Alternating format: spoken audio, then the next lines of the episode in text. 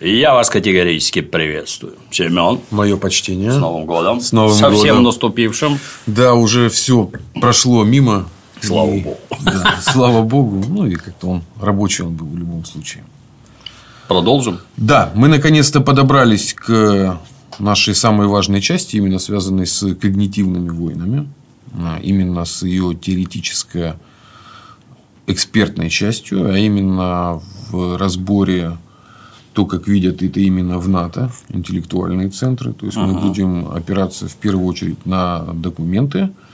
Буду просить в этом смысле и твоей помощи в перев... ну, понятно, я переводил, но там некоторые формулировки, ну, то есть, что это значит. И мы точно так же, все, что мы обсудим, мы оригиналы, то есть, это всякие разные доклады, исследования, мы точно так же выложим, чтобы желающие могли скачать. Отлично. Да. Оно тем более требует еще и, может быть, и профессионального перевода, если будут желающие, то это было бы правильно. Итак, а, прежде чем мы приступим к теме, у нас же там был один сюжет э, зависший, я бы хотел о нем рассказать. Ты же помнишь, да, когда произошел этот казус э, Красовского? а? Да. Я же обратился тогда в, ну, в прокуратуру, ну, как официально, так сказать, ну, через это сам. Мне пришел ответ. Вот, пришел ответ. Мне же было интересно, я напомню, э, ну, было два сюжета мне было в этом интересно. Первое это, собственно, правовая оценка, а второе, как работает наша государственная машинка в таких, э, ну, в сложных вопросах, как дело там об экстремизме. Там же в этом же был вопрос, да? То есть экстремизм это или нет? Ты имеешь в виду Антона Красовского, который сказал, что надо да, топить, сжечь, да. топить детей. Да, да, да, да, да. Мне было вот, собственно, интересно, я же тогда, ну, я говорю, возбудилась история, мне было интересно, как сработает, соответственно, государственная наша машинка и все остальное. Ну, сначала мне, соответственно, пришел ответ э, прокуратуры, что так далее, все принято, мы забираем в рассмотрение. А дальше мне почему-то, ну, вот мне тоже интересно, пришел ответ э, из МВД. Ну, то есть, вот оно как-то все там это прошло, прошло, прошло. И уже как бы из нашего питерского МВД о том, что, значит, э, проверка проведена. Значит, МВД ссылается на прокуратуру. Ну, что мое обращение было в прокуратуру, но ссылается МВД, что она проведена. Что установили, что такие, значит, сотрудник э, призывал. Э, Председателем Следственного комитета поручено провести проверку, проверить сказанное журналистам. По результатам проверки сведений о противодействии экстремизму на территории Санкт-Петербурга и Ленинградской области не выявлено. Вот. То есть, все, ничего не выявлено. Не было ничего. Да, ничего не было. Причем интересно, да, МВД ссылается на прокуратуру, прокуратура ссылается на то, что проверка была в Следственном комитете. Ну, вот такой вот я, собственно, получил ответ вот, от государственной машинки. Мне было интересно, я говорю еще раз, как оно все это работает. Ну, и, соответственно, мы можем из этого сделать какие-то ну, выводы. Далеко и, идущие, и да. сделать далеко идущие выводы. То есть, машинка государственная работает. То есть, все механизмы прокрутились. Э, Ну, как-то по- с неведомым мне, потому что я говорю, обращение было в одно ведомство, пришло, пришел ответ из другого ведомства, ссылаясь на третье ведомство. Ну, вот э, чем это, собственно, является, да, это уже, собственно, выводы будут э, делать каждый и сам. Потому что дальше надо двинуться, если говорить про логику, это получить ну, результаты этой так называемой экспертизы, ну, если она была проведена. Но это надо как-то двигаться дальше, куда-то чего-то спрашивать. Либо мы имеем дело с феноменом тусовочки. Ну, тут я бы с разных сторон посмотрел. То есть, э, наверняка, наверняка, но не факт, я не видел. Что это типа практически художественное произведение, интервью, в рамках которого бывают всякие эмоциональные высказывания. И это расценено как эмоциональное высказывание, а не призыв к утоплению там и всякое такое. Тут опять-таки как известный орган расценит, так оно и будет. Может ведь расценить и наоборот. Ну, а дальше смотрят, с работы уволили, уволили, лишили того и этого. Ну, вроде достаточно.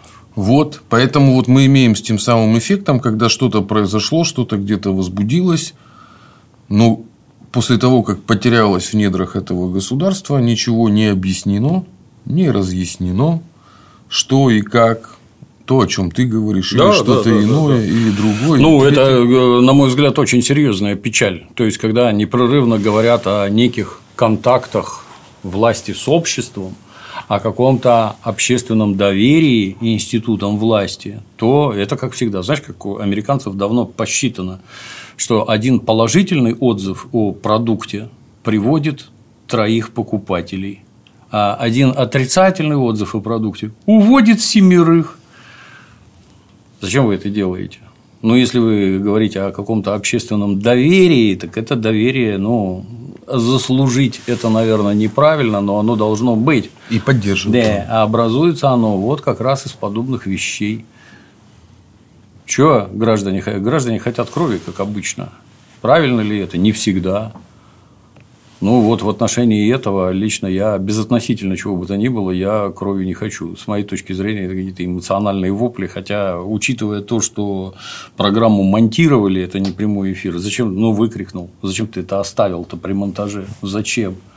А есть другое. Вот убежал какой-нибудь там актер Смоленинов, с воплями там, совершенно другого качества, а пусть там у вас радиоактивная пустыня останется, вы вообще все сдохнете. Если что, возьму автомат и пойду воевать на стороне Украины. Почему этот персонаж не лишен российского гражданства? Раз. Почему не арестованы все его российские счета? Почему не арестовано и не конфисковано его имущество? Мне вот это вот интересно. Вот, вот, вот это гораздо больше, так сказать. Антон, он э, человек специфический. А понимаешь, системой же история в чем выглядит? Мне же вот в этом, говорю, мне в этом кейсе, да, как это модным словечком сейчас называют, было интересно, как работает система. Потому что вот эти вызовы, ну вот подобные истории будут у нас возникать дальше все больше и больше. Потому что украинизация, как я, мы выясняли, у России она растет, она, мы это да, видим. Люди да, все меньше да. и меньше себя контролируют.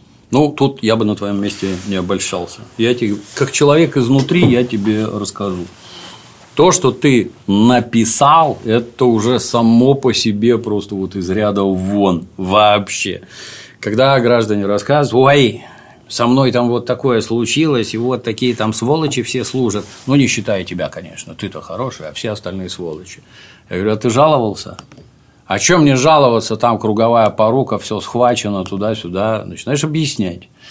Когда приходит письмо официально посланное у, в спецчасти, там журнал регистрации, дата, номер входящий, куда к кому, так сказать, к исполнению, рассмотрению отправлено.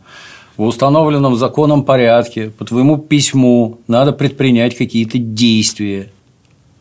Это невозможно на него не ответить. Так не бывает. Оно зарегистрировано и должен быть изготовлен и отослан ответ. Это обязательно. Что в ответе – это другое. Там дальнейшие действия можно предпринимать. Например, ходите, всем показывать, посмотрите. Тут зовут детей убивать, а вот ответ. Ну, это что ты дальше ну, конечно, можешь да. делать. Да, да, да. Так это, извините, это получается не ответ, это отписка. Ну, есть и дальнейшие действия есть по раскручиванию, так сказать, маховика. Конечно, у меня нет целей э, заниматься раскручиванием. Ну, я же как бы не этот самый, не крючкотвор, да, да. то, что называется, не профессиональный правозащитник, но я просто хотел показать, ну, вот, во-первых, понять, как это работает, и в том числе и зрителям работает, показать. Не сомневаюсь. Да. Жалобы на, например, жалобы на сотрудников полиции, милиции. Вот пришла на тебя жалоба. Ну, если по-простецки, он гражданин, разбирайся с ним сам. Что ты с ним сделал? Он, понимаешь, вот ты в метро, например, сидишь там в пикете, трудишься, задержал пьяного, которого нельзя пускать в метро он упадет под поезд и с собой кого-нибудь схватит или столкнет кого-нибудь, потому что пьяный ведет себя как дебил, их нельзя пускать. Ты его в кутузку вызвал из вытрезвителя машину, приехали, забрали, увезли. А он на следующий день, проспавшись, пишет, блин, что его в пикете милиции обокрали, вынули у него деньги. Там ли вынули деньги? А всем похер, как ты понимаешь. Заява пришла вот сюда, тебя начальник, иди разбирайся с ним сам. Как ты можешь разобраться? Отдать деньги, которых ты, например, не брал. Может быть, брал. Так а может и нет. А может, вы трезвители забрали. Это не определить, понимаешь, а отвечать будешь ты.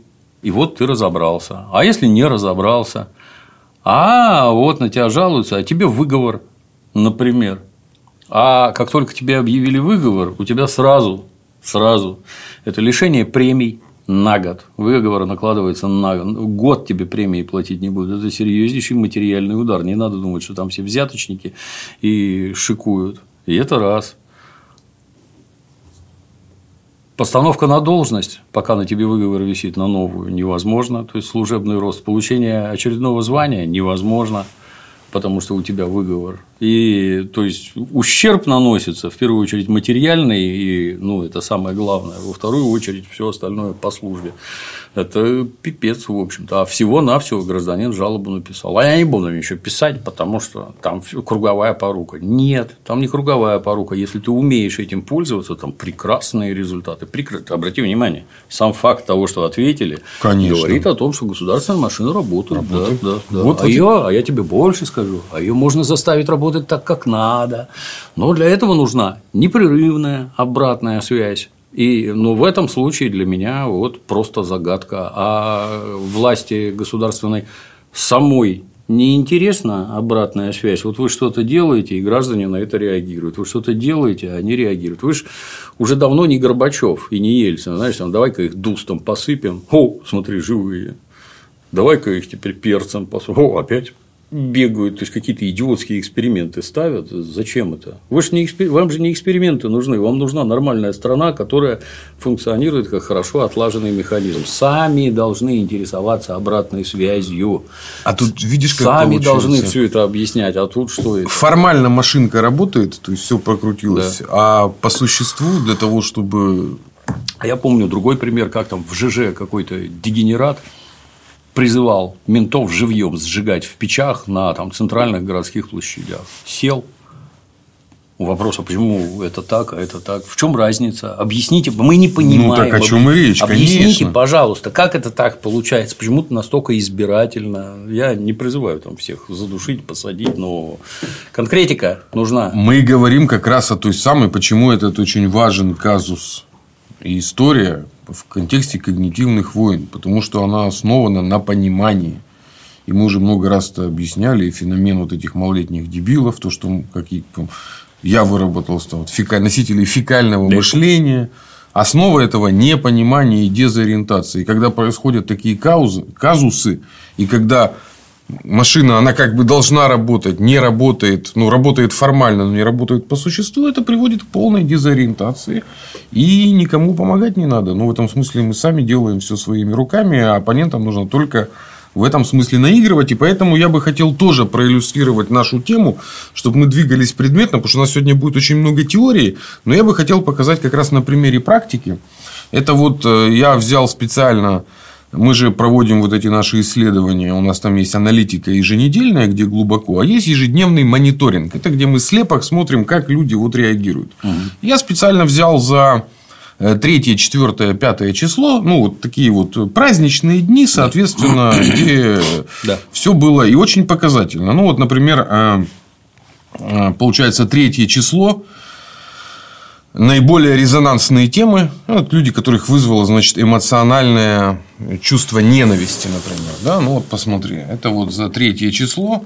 У нас то, что связано с обменом Медведчука и Азова, а именно, ну, то есть, больше всего ненависти вызвало uh-huh, это. Uh-huh. Это э, публикация в турецкой газете, в которой были раскрыты под... Э, неизвестные подробности обмена да. украинских военных на Виктора Медведчука где следовало, что запрос на обмен исходил от России, и когда вот Медведчука обменяли на пять руководителей Азова. То есть, мы видим всплеск ненависти, казалось бы, на такую, в общем-то, понятно, что это реакция меньшинства, как мы говорим, политизированного, да, то да. есть не всего общества, понятно. Но это же что? Это же предмет, пример точно такой же необъясненности, что происходит. Ну, Какова когда роль? этого самого Медведчука выдали, поднялся дикий крик, никто не рассматривает такое, например, а может его хохлы сами всунули, например, сами взяли и всунули. И а что вы на это скажете? Что его меняли не на азовцев, а вот взяли его и всунули специально так сказать, договорившись про азовцев, и специально вам всунем вот этого, чтобы вызвать дикое возмущение. Нам он никто. С одной стороны, этот самый Медведчук, по словам комрадов, которые там глубоко в процессе на Украине, это такая замечательная фигура, что туши свет. И вот турецкая газетка вам сообщает, а как оно было. Доверия турецкой газетке тоже никакого, лично вот с моей стороны. Но так а вы молчите. Вот результат. Есть в отечественной истории есть вообще прекраснейший пример всех времен и народов. Когда у большевиков случилась революция, Великая Октябрьская социалистическая, за ней случилась гражданская война, в которой победили большевики. А потом случились небезызвестные репрессии. Вся страна знала о том, что они были. Вся страна. Не было никого вообще не было, в общем-то. И почему они были, тоже ни у кого никаких сомнений не вызывало. Что такое политическая статья, там не про анекдоты речь шла. Но официально про это ничего не говорили. Практически. Вылез Хрущев. Ушат говна вылил на родную страну и на Сталина, и этим ограничились. А потом и тишина. А потом внезапно вылез Солженицын с какими-то идиотскими совершенно баснями. О, о, как было! А давайте определимся, а кто же в этом виноват? Солженицын? Ну, он предатель, тварь и все остальное. Какие к нему претензии, да, такие бывают. Власовцы, этот литературный власовец Солженицын, да, бывает. Не он виноват, нет, он следствие того, что вы молчали, вы ничего не говорили, вы ничего не объясняли, вы взяли мусор весь под ковер замели, а вам ковер откинули, ну вот у вас еще кучу навалили туда, посмотрите, что у вас под ковром делается. Так нельзя. Из этого, мне кажется, нормальная власть при нормальном подходе, она должна делать вызовы, выводы и вести себя соответственно. И если вопрос про общественное доверие действительно стоит, если он интересен, так нельзя, нет. Не, не факт, что он сейчас стоит, этот вопрос, потому что, с моей точки зрения, система не до конца поняла, в какой кризис она попала. Ну, из того, что я вижу. Ну, вот система в целом. То есть, есть одна часть системы, которая начинает уже. Ну, она уже перешла работать на новые рельсы или уже переходит, да. А другая часть системы, она находится в иллюзии, что все можно вернуть там, в 23 февраля, в идеале вообще в 2014 год. Ты знаешь, это как обычно. Есть инженеры, которые делом заняты, производством, а есть поэты. А я вот так, считай ты там, что хочешь. Промышленность стремительно переводят на военные рельсы, и там люди в три смены пашут выпуская военный продукт, расконсервируют заводы, оказывается, они у нас есть законсервированные, увеличивается производство боевой техники, боеприпасов, а поэты, они, понимаешь, продолжают мечтать. Вместо того, чтобы идеологически окормлять население, что надо делать, куда бежать, за что хвататься, где конкретные, четкие направления, решения, объяснения. А этого ничего нет. Что там у вас куда вернется? Вот, вот для меня вообще загадка, что у вас куда вернется? Ну как, ну это же видно. Ну даже вот эта история с этим курс... И... курским депутатом Васильевым, ты же видел, который из Мексики там всем привет и передавал? С Новым годом поздравлял. Это для меня, это для меня и, и все возбудились. Это для меня вообще загадка. Ты знаешь, вот я, я никаким боком к это, властям, я не чиновник, я не госслужащий. Я вообще не причастен к этому делу. Я отдельно стоящая личность, э, занята своим делом. Если я еду куда-то за кордон, там в интернетах просто гейзеры из говна пробивают небесную твердь. Ну что ж ты, патриот херов, чё ж ты не в России отдыхаешь? Ну, во-первых, казалось бы, какое твое собачье дело, где я отдыхаю? Ну, что тебя так колбасит-то? То есть, ты либерал, это однозначно. Выступаешь там за свободу передвижения, по всей видимости, за свободы и прочее. Но почему-то ко мне эти свободы неприменимы. То есть, ты пишешь о том, какой ты дурак, но тем не менее. И это серьезнейший тренд. Серьезнейший. То есть, вот, вот это сразу отрицать. А что ты ездишь на немецкой машине, а не на УАЗ, патриот там и прочее, и прочее, и прочее. В целом, это то, что граждане тебе, так сказать, предъявляют в кавычках. Ну, а если ты госслужащий, интересно. Я вот рабочий, я не могу в Мексику ездить. Это дорого. А у тебя, значит, деньги есть, да? Еще и с бабой со своей, да? Еще и ты там ролики какие-то записываешь. Молодец. И сейчас на тебя, как на чиновника, там обрушится, я вообще. Уже это, обрушается. Это, это все дальше, дальше, дальше. Пропало полтора миллиона комплектов военной формы. А куда? А неужели она за материально ответственными лицами записана, да? Они ответственны, да? И куда пропала? Ну, как куда? В Мексику? Ну, да. что, мы не знаем, что ли? А где живет это? О, как фамилия, имя, отчество, воинское звание, должность? Да. А где он живет? На Рублевке где-нибудь? Да. Интересно. Поехали посмотрим. Какой у тебя дом? О, а зарплата какая? О, а сколько дом стоит? Давайте оценим. 5 миллионов долларов, да? А зарплата 100 тысяч рублей. А где ты их взял? Хотелось бы узнать. А баба твоя на чем ездит? На рейндж-ровере? О, а деньги откуда? На маму записано? О, а ма... у мамы пенсия 8 тысяч. О, а сынок твой где? Департамент какой-то возглавляет. Какая прелесть. Вы что это, как кенгурята к маминой сиське присосавшись. Пассатижи меня оторвешь. Вот пассатижи-то уже щелкают. Вот, вот щелкают. И чё? Ну как так? Ну, так жизнь устроена. Так устроена психология человека. Так было устроено то, что мы на Украине разбирали. Помнишь эти вот кризисы, когда в том числе элиты думали, что все рассосется, все как-то оно где-то. Угу. Человека свойственно, мы вот залезли в эту тему, уже говорю, когнитивных войн, человеку свойственно думать то, что он хочет думать.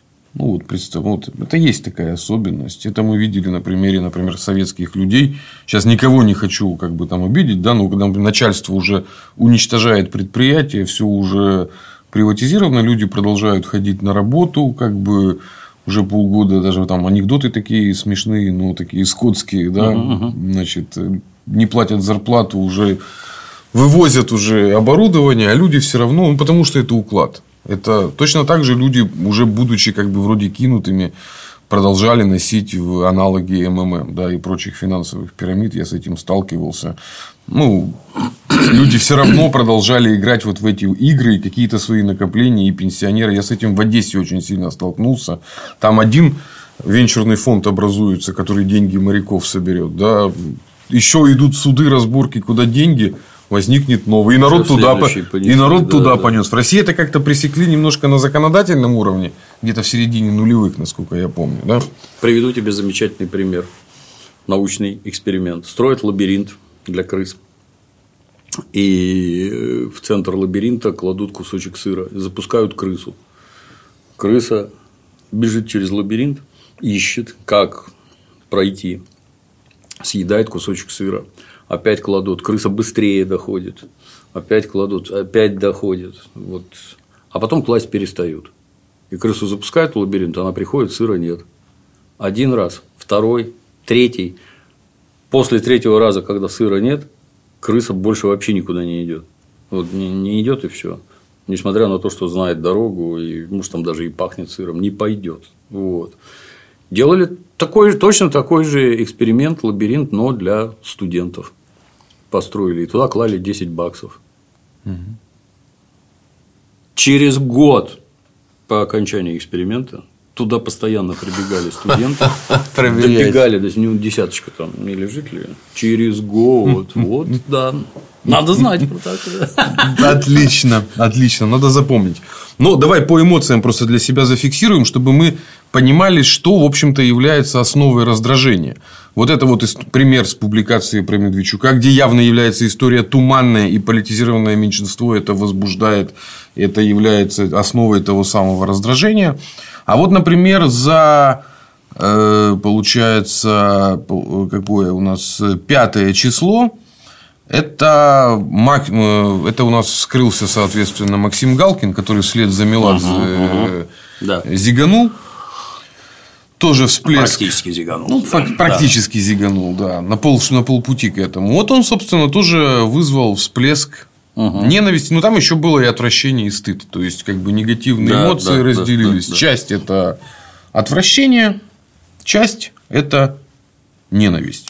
Возникает вопрос: ну и хорошо ли быть. Э, хороша ли ситуация, когда один из политических действующих лиц глубокого кризиса вызывает всплеск отвращения и ненависти, так же, как Галкин, да? Ну, де- де- делайте выводы, да, то есть какая оценка у политизированного меньшинства, потому что пока что из того, что я вижу, вот э, одобрение, то есть радость вызывают, в общем-то, новости, скажем так, ну гуманные, то есть э, это то, что связано с тем, что, ну, допустим, когда Рогозин там отправил извлеченный после операции, когда ему осколок, во Францию. Uh-huh, да? Ну, то есть, народ как бы одобрил такой жест. Ну, в смысле, uh-huh, uh-huh. это нормальная история. Да? Потом одобрение было, когда освобождение, освобождение ну, там каких-то городов, поселков происходит, да, ну, то есть народ в этом ну, воспринимает, да, или новость, э, когда участникам спецоперации в режиме одного окна будут ну, все эти льготы, документы, ну, то есть ему прощается вся бюрократия, это тоже вызывает одобрение uh-huh, uh-huh. аудитории. То есть мы видим ну, как бы такую достаточно здоровую, здоровую реакцию, но иногда случаются ну, вот эти вот феномены э, ненависти и отвращения, связаны именно вот с такими вот персонажами очень странными. Ну, это все элитка, а на элитку у нас народ реагирует. Я могу представить, как на того же Максима Галкина условно реагируют бабушки, которых он там развлекал последние там, 20 лет. Они да. его там внучком считали. Да? А тут он внучок такая скотина оказалась. Поэтому нельзя Я это не всегда это, ты знаешь, а он, мы думали, он хороший, а он вон какой. Да он всегда такой был, всегда, елы-палы. И это вот как ты опросы проводишь, ну, я не знаю, зондируйте настроение среди своих вот этих козлов, которых вы, паяцев этих, выпускаете. Где у вас там первый отдел вообще? Он зачем-нибудь следит за какими-то настроениями? Галкин хорошо убежал. Или какой-нибудь этот Смоленинов. А в Министерстве культуры никто не остался, кто там деньги дает, фильмы организует, на главные роли утверждает. Никого не осталось, нет. Может, они просто молчат пока, а так-то они всецело за, они поддерживают, блин. Ну, да. ну как так? А вот этот гражданин, который в Мексику поехал, мне интересно, а Мексика какое-нибудь участие принимает там, деньги дает на Я проверил, войну? Мексика у нас э, не входит в список недружественных стран. Угу. То есть с формальной точки зрения, ну Туда это, можно ездить. Слава богу. Ну, я да, говорю, я да, проверил. Да, да, просто да, мне да, это сразу да. первым делом стало интересно. Вот. Но я не хот... ну, я просто сразу заинтересовался, полез читать биографию этого персонажа. Ну, давай уж тоже раскроем тему. Я его просто вспомнил. Это был очень интересный десант. Э, я его в Евпатории, короче, встречал. Они, когда вот случился Крым наш, угу. произошел десант там таких курян значит, ну, курских политиков, Курск. которые попытались, значит, с нахрапа залезть там и в местные советы, ну, в республиканский Верховный Совет, и в Горсовет. И вот он, собственно, пытался избраться в парламент. Они там на БТРе катались. А потом почитал парочку его интервью. Вот, э, Блатной он, судя по всему, потому что в 20 лет был одним из самых молодых э, депутатов. Ага. Да, все время входит в модные всякие комиссии, связанные с бюджетом, строительством. Ага. Да, то есть это, судя по всему, человек очень как бы из правильной курской семьи. Ну, пара есть у него интервью, где он там даже, ну, у него там есть какое-то дело с банкротством и он там рассказывает о том, как мы с партнером разошлись, и что как бы на самом деле никаких он денег не должен, а банкротство фиктивное. Ну, то есть, явно человек такой прохаванный, то, что называется, в схемах, как можно где-то угу, что-то, кого-то партнера кинуть. Ну, почитайте, про него очень много информации. То есть, судя по всему, он в Курске очень серьезно наследил. Вот. И я говорю, я еще видел, как они наследили в Евпатории, потом один его человек, с которым он десантировался, даже сел в Крыму за мошенничество. Ну, то есть, я говорю, там, так, такой, если копнуть поглубже, то там угу, очень угу. интересный, как бы, ну, вообще, Курск это тоже такой феномен интересный. Там такие ребята очень ну, с Харьковом похожие города, в смысле, такие молодые очень. Ну, это один регион, как мы разбирали, такой вот слабожанщина, да. Угу, Поэтому, собственно, Курская область сейчас на передовой. Ну, и мы имеем, да, что губернатор Курской области пошел уже в этот центр Вагнера обучаться, проходить экспресс-курс, да а депутат поехал в Мексику всех поздравлять с текилой. Ну, молодцы, что как бы.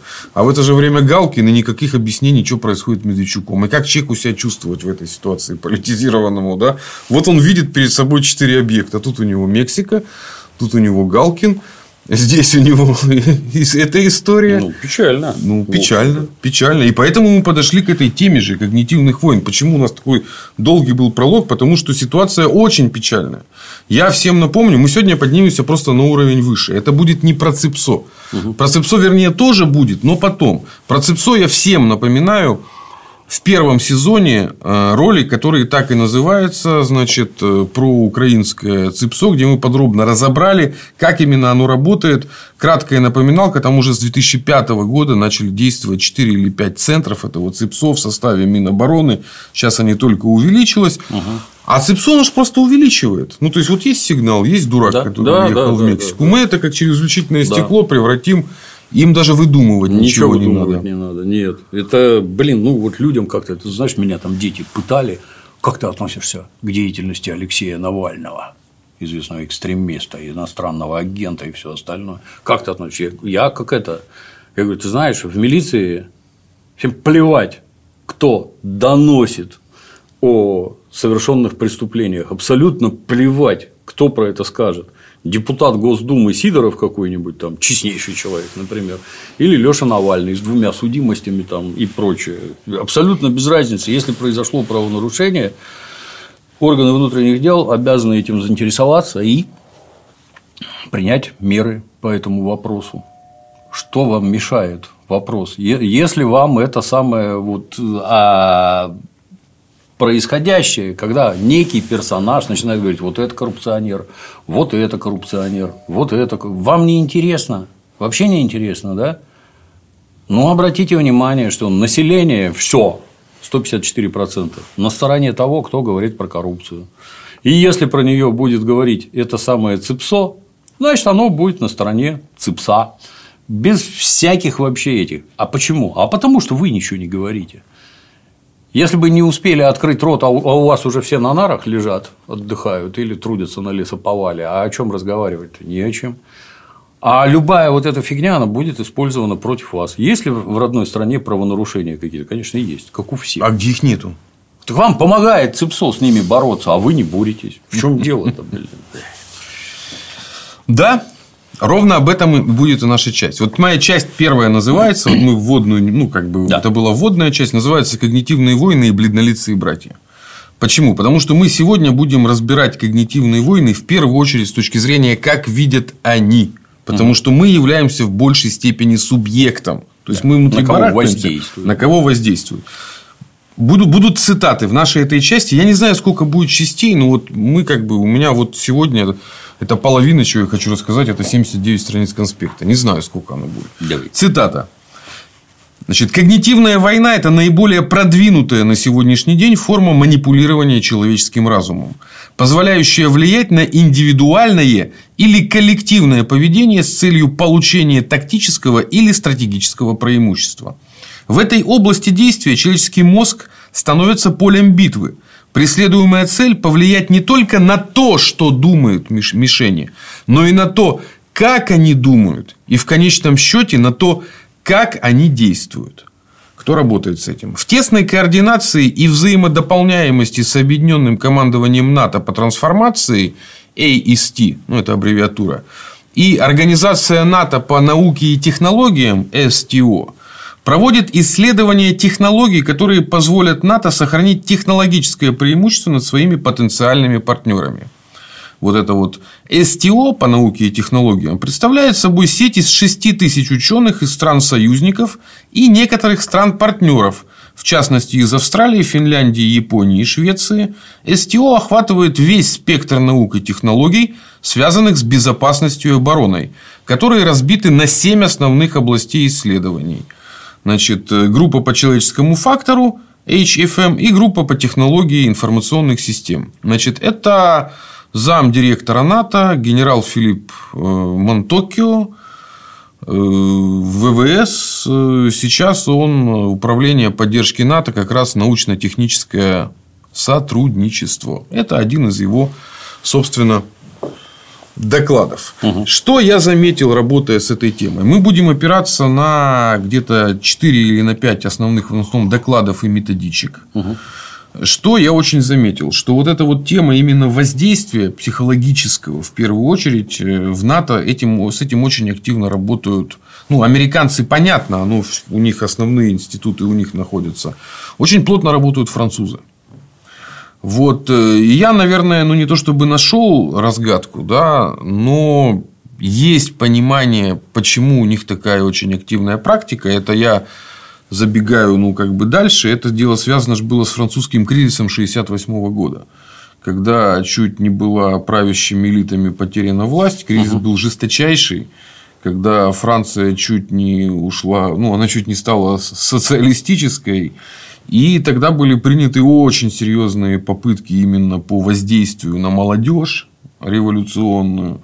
То есть тогда же началась вот вся история с таким агрессивным маркетингом. Тогда же, и это будет тоже очень важная часть когнитивных войн, мы покажем, как то, что называется сексуальный контент и вообще эротика, она тоже на это все влияет. То есть, это тоже очень важная часть вообще раскрепощения человека. Это важнейший инструмент его манипуляции. И, соответственно, когнитивных войн. Но это мы, мы с этим мы сталкиваемся ежедневно и в рекламе, и где мы только с этим не сталкиваемся. И вот э, французская мысль, э, она очень далеко ушла в этом направлении. То есть, из того, что я вижу основные психологи, мы сегодня будем а, значит, этого ну, ключевой руководитель это Деклюзель, тоже француз, но он сейчас служит в НАТО, ну, в смысле, в США, на базе в Норфолке. Ситуация же в следующем. Оно же в чем, ну, вот, как бы, опасность этой ситуации? Что когнитивная война как они нас видят, это продолжение тех процессов, которые происходили с Советским Союзом. То есть, это мы смотрим, что вот был Советский Союз, он как бы разрушился, мы потом как-то начали вставать с колен. Ну, короче, вот угу. пошла вся эта история, скрепы. А они-то это видят по-другому. Да? Они видят, что у нас один раз уже удалось людей внутри себя свести с ума, столкнуть. Потом мы их, в общем-то, не трогали, и только сейчас мы переходим ко второму акту. Да? То есть, они это вот... И вот сейчас, то есть, они на нас реально смотрят как на подопытных э, кроликов. И самое неприятное то, что э, тоже один из моих зрителей очень э, Фазили Искандера напомнил хорошее произведение, как раз «Кролик и удав». Вот оно ровно об этом. Я всем зрителям советую его перечитать. Там как раз и мораль этой басни о том, что с точки зрения удава, помнишь же, да, читал, да, кролик является продолжением удава, и когда он его съест, то, ну, как бы прочитайте. Вот это и есть та философия. То есть, они же, когда нас демократизируют, они же искренне многие верят, это я, ну, как бы и читаешь даже в некоторых книгах, да, что они делают нам лучше. Конечно. Да. То есть, и что череда гражданских войн... Которые... Если атеиста убить, это только для его пользы, как ты понимаешь. И в этом смысле мы попадаем как раз в эту ловушку. Э, с одной стороны, мы же видим на наше отечество. Ну, что, как бы, ну, оно такое, какое оно есть, да, оно империалистическое. Ну, давайте вещи называть своими именами, да, ну, как бы, вот попасть в золотой миллиард не очень получилось всем, части людей получилось, эта часть людей стала владельцами вот этого большого ЗАО. Вот. Но, слава богу, в этом ЗАО все-таки госкапитал сохраняет доминирование. И благодаря этому хоть что-то мы еще хоть как-то держимся. Вот такое у нас отечественно. Да? В логике, э, ну, как бы классовой, да, ну да, мы периферийная экономика. Ну да, что Китай занял место. Да. Вот. Но вопрос-то все равно стоит в этом, что нас-то все равно хотят съесть. Да? Ну, то есть, на нас смотрят как на пищу. Добычу, да. И то, что я буду ну, как бы постоянно проводить себе какой-то внутриклассовый российский анализ, ну, мне от этого легче ну, совершенно не станет. Ну, Поэтому наше общество сейчас находится в очень тяжелой ситуации, потому что, с одной стороны, нужно давать правильный политэкономический анализ, угу. ну, вот именно политэкономический, а дальше пусть каждый сам разбирает, кто классовый, кто-то как бы уходит в какой-то мир системный. А, а его дать очень сложно, потому что наши как бы реальные собственники нашей экономики, они сели, спрятали уши вот, и сидят тихо. Вот. И вот тот как бы капитал, которого выращивали и пестовали или лелеяли последние 20 лет, в том числе и промышленный, да, который мы видим, частный, вот, mm-hmm. он сидит тихо. И у нас очень серьезная будет с этим проблема. Вот то, что как бы империаль... Знаешь, в чем э, фишка? Вот в этой когнитивной войне будет очень серьезным аргументом, который будет сводить с ума, это недоимпериалистичность России. То есть, вы же вроде должны быть как бы империалистами, то есть, хищниками но постоянно ведете себя как э, младшие партнеры, да? Да. И отсюда берется вот эта история о, вечных, о вечных договорниках, ну, отсутствие цели и всего. Это будет очень... А реальные хозяева экономики, да, угу. они себя никак не проявляют. И такое ощущение, вот то, о чем еще люди очень часто пишут, да, что вот это вот ощущение патриотов по неволе. То есть, вот есть люди, которые стали патриотами. Мне очень не хотелось бы быть патриотом. Конечно. Вот, а они стали по неволе. И это очень глубокий раскол. Поэтому с теми когнитивными диссонансами, которые у нас есть внутри, нашим врагам только надо их усиливать. И больше ничего делать по большому да, счету да, не да. надо. Ничего изобретать. Вот. Поэтому мы к ним глубоко погружаемся. Я говорю, мы уходим не в, практи... не в практическую часть, а именно в теоретическую. Смотри, мы будем рассматривать э, когнитивные войны из четырех позиций, из четырех фокусов. Угу. Первый фокус – когнитивная война с точки зрения субъекта. То есть, это именно как раз НАТО и США, те, кто ее ведут. Да? То есть, что есть предмет когнитивной войны именно с точки зрения военной доктрины НАТО. В этом мы разберемся. В этой же части, в этом же фокусе мы поймем, почему войны когнитивные, и поймем, почему это войны все-таки, именно войны. Значит, по ходу пьесы я буду оставлять хэштеги, что рекомендую почитать, посмотреть, послушать людям по этой теме. Вторая сторона, с которой мы будем смотреть, это когнитивная война с точки зрения объекта. То есть, на кого воздействуют, то есть, человека. То есть, мы посмотрим, как оно воздействует на уровень личности, то есть человека, гражданина, государственной функции, чиновника, например. Как когнитивная война воздействует на уровень коллектива, то есть уже не человека, а коллектива, и как э, влияет на, собственно, уровень общества. Вот это вот второй фокус, которого мы посмотрим. Третий фокус, на который мы рассмотрим, это когнитивная война с точки зрения объективных процессов. То есть, вот этого миропорядка 21 века, который формируется, и что в нем как бы оно будет какое заменить. Там будут темы когнитивная война и общество потребления, когнитивная война и конец истории, и когнитивная война и новое средневековье. Это вот я как бы план. И четвертая сторона, это уже из прикладной позиции мы посмотрим.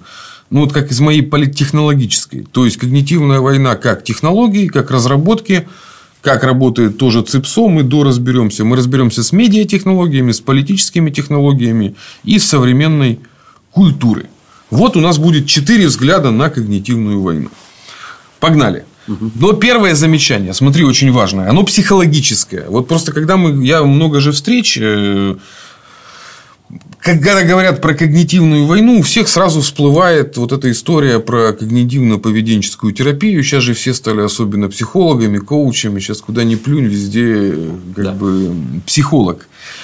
Неправильно. Это не имеет прямого отношения вот к этому, то, что называется словом КПТ, когнитивно-поведенческая терапия, прямого. Вот как сами американцы, это взято, собственно, от них. Вот когнитивная наука – это дисциплина, объединяющая психологию, социологию, лингвистику, искусственный интеллект и нейробиологию, имеющая целью объяснение механизмов мышления и обработки информации, мобилизованных для приобретения, сохранения, использования и передачи знаний. И тут очень важно, э, есть знание и есть понимание. Вот то, что американцы называют словом когнитив, Угу. Это вот и есть совокупность вот этого знания и понимания. Мы у себя разделяем знания и понимание, а у них это вот как бы функционально они это объединяют. На самом деле когнитивная война это же то, о чем, собственно, Сунь Цзы писал. Ну, вот взял цитату, они тоже вот все войны основаны на обмане. Следовательно, когда мы способны атаковать, мы должны оказаться неспособными. Используя наши силы, мы должны казаться неактивными, когда мы рядом. Мы должны заставить врага поверить, что мы далеко. Ну, то есть, суть очень простая. Когнитивная война – это постоянное манипулирование. То есть, это не вот когнитивное состояние, в которое погружается человек, это является цель для того, чтобы проводить с ним манипуляции. То есть, психологи ловят это состояние в человеке и начинают в нем, ну, в данном случае, ковыряться, но я, во-первых, не психолог, у меня нет профильного образования, и я не лезу вот то, что называется, в душу, в психо, да. Меня интересует только та часть, когда его пробили с помощью сигнала, и он начал себя как-то вести в социуме, то есть вот обладать тем самым фекальным мышлением. И второе замечание вот к нашему анализу, оно очень важное. То есть, еще раз, это не, это не про психологию. Психология там тоже есть, но это не про нее. Если быть точнее, это больше про коллективную психологию, а не вообще про психологию. И второе, это вот э, специальность, ну, особенность э, работы, чем мы отличаемся от американцев с точки зрения общественно-политической культуры. Это ответ на вопрос, почему у них получаются Майданы, а, ну и вот как бы такие, такого типа действия, а у нас не очень получаются. Дело в том, что у нас э, разные системы управленческие, как мы видим. Вот у нас системы вертикально-административные, а у них сетицентричные. Вот как видят иноагентов наши доблестные, ну, тех, кто ловят с ними, да, что им каждому приходит приказ из Вашингтона какой-то, или по электронной почте, или еще почему-то. И надо ловить этот приказ, а вместе с ним приходят деньги.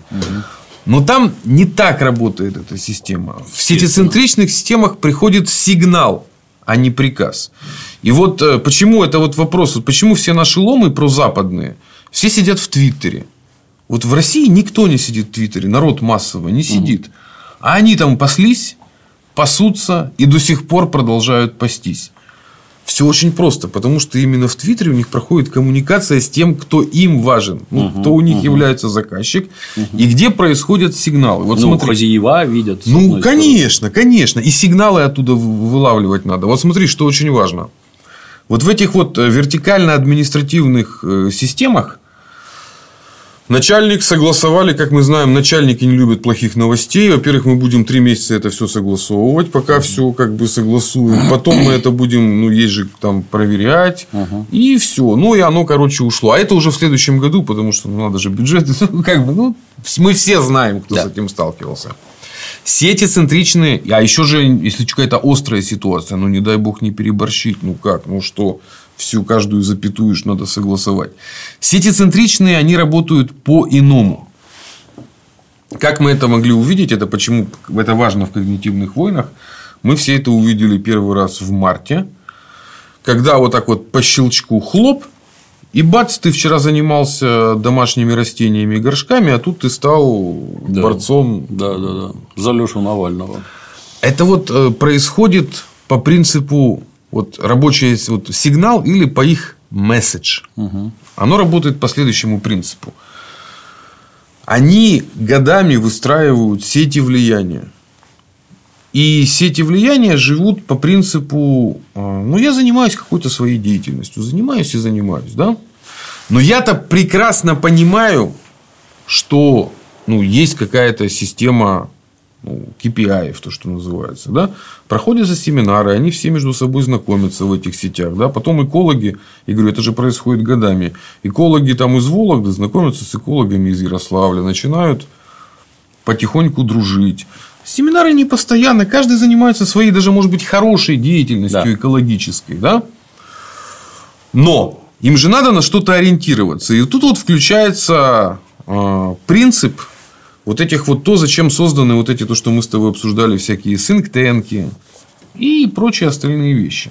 То есть, это как бы в этих сетицентричных системах это комиссары, которые разъясняют, что происходит, как происходит, зачем происходит. Что надо думать и как на это реагировать. О чем нужно говорить, как нужно говорить. Я своего позволения, извини, перебью коротенько буквально. То есть, ключевая фраза трактата Сунь Цзы – это война, это путь обмана. Там все, все время все и везде врут. И дальше вот это, если ты рядом, сделай так, что ты далеко, чтобы враг думал. То есть, это постоянное введение в заблуждение. Ничего нового тут нет. Китайцы это все там 2003 тысячи лет назад знали. У них есть, кстати, такая хорошая это сборник 36, так называемый стратегем. стратегем. Да? да, можете встречался. Есть такой отличный немец, такой Хара фон Зенгер, Там, и один том такой, другой вот такой, вот там подробно эти стратегемы. Ну, на... я что именно? Ну, я читал разборы. Ну, да. там обычно это на примерах из китайской литературы, как там золотая цикада сбрасывает кожу, там, ну, они смешные такие, ну, звучат по-китайски, там, цветы, драконы, всякая фигня. Э, в целом, полная беспринципность полнейшая вообще.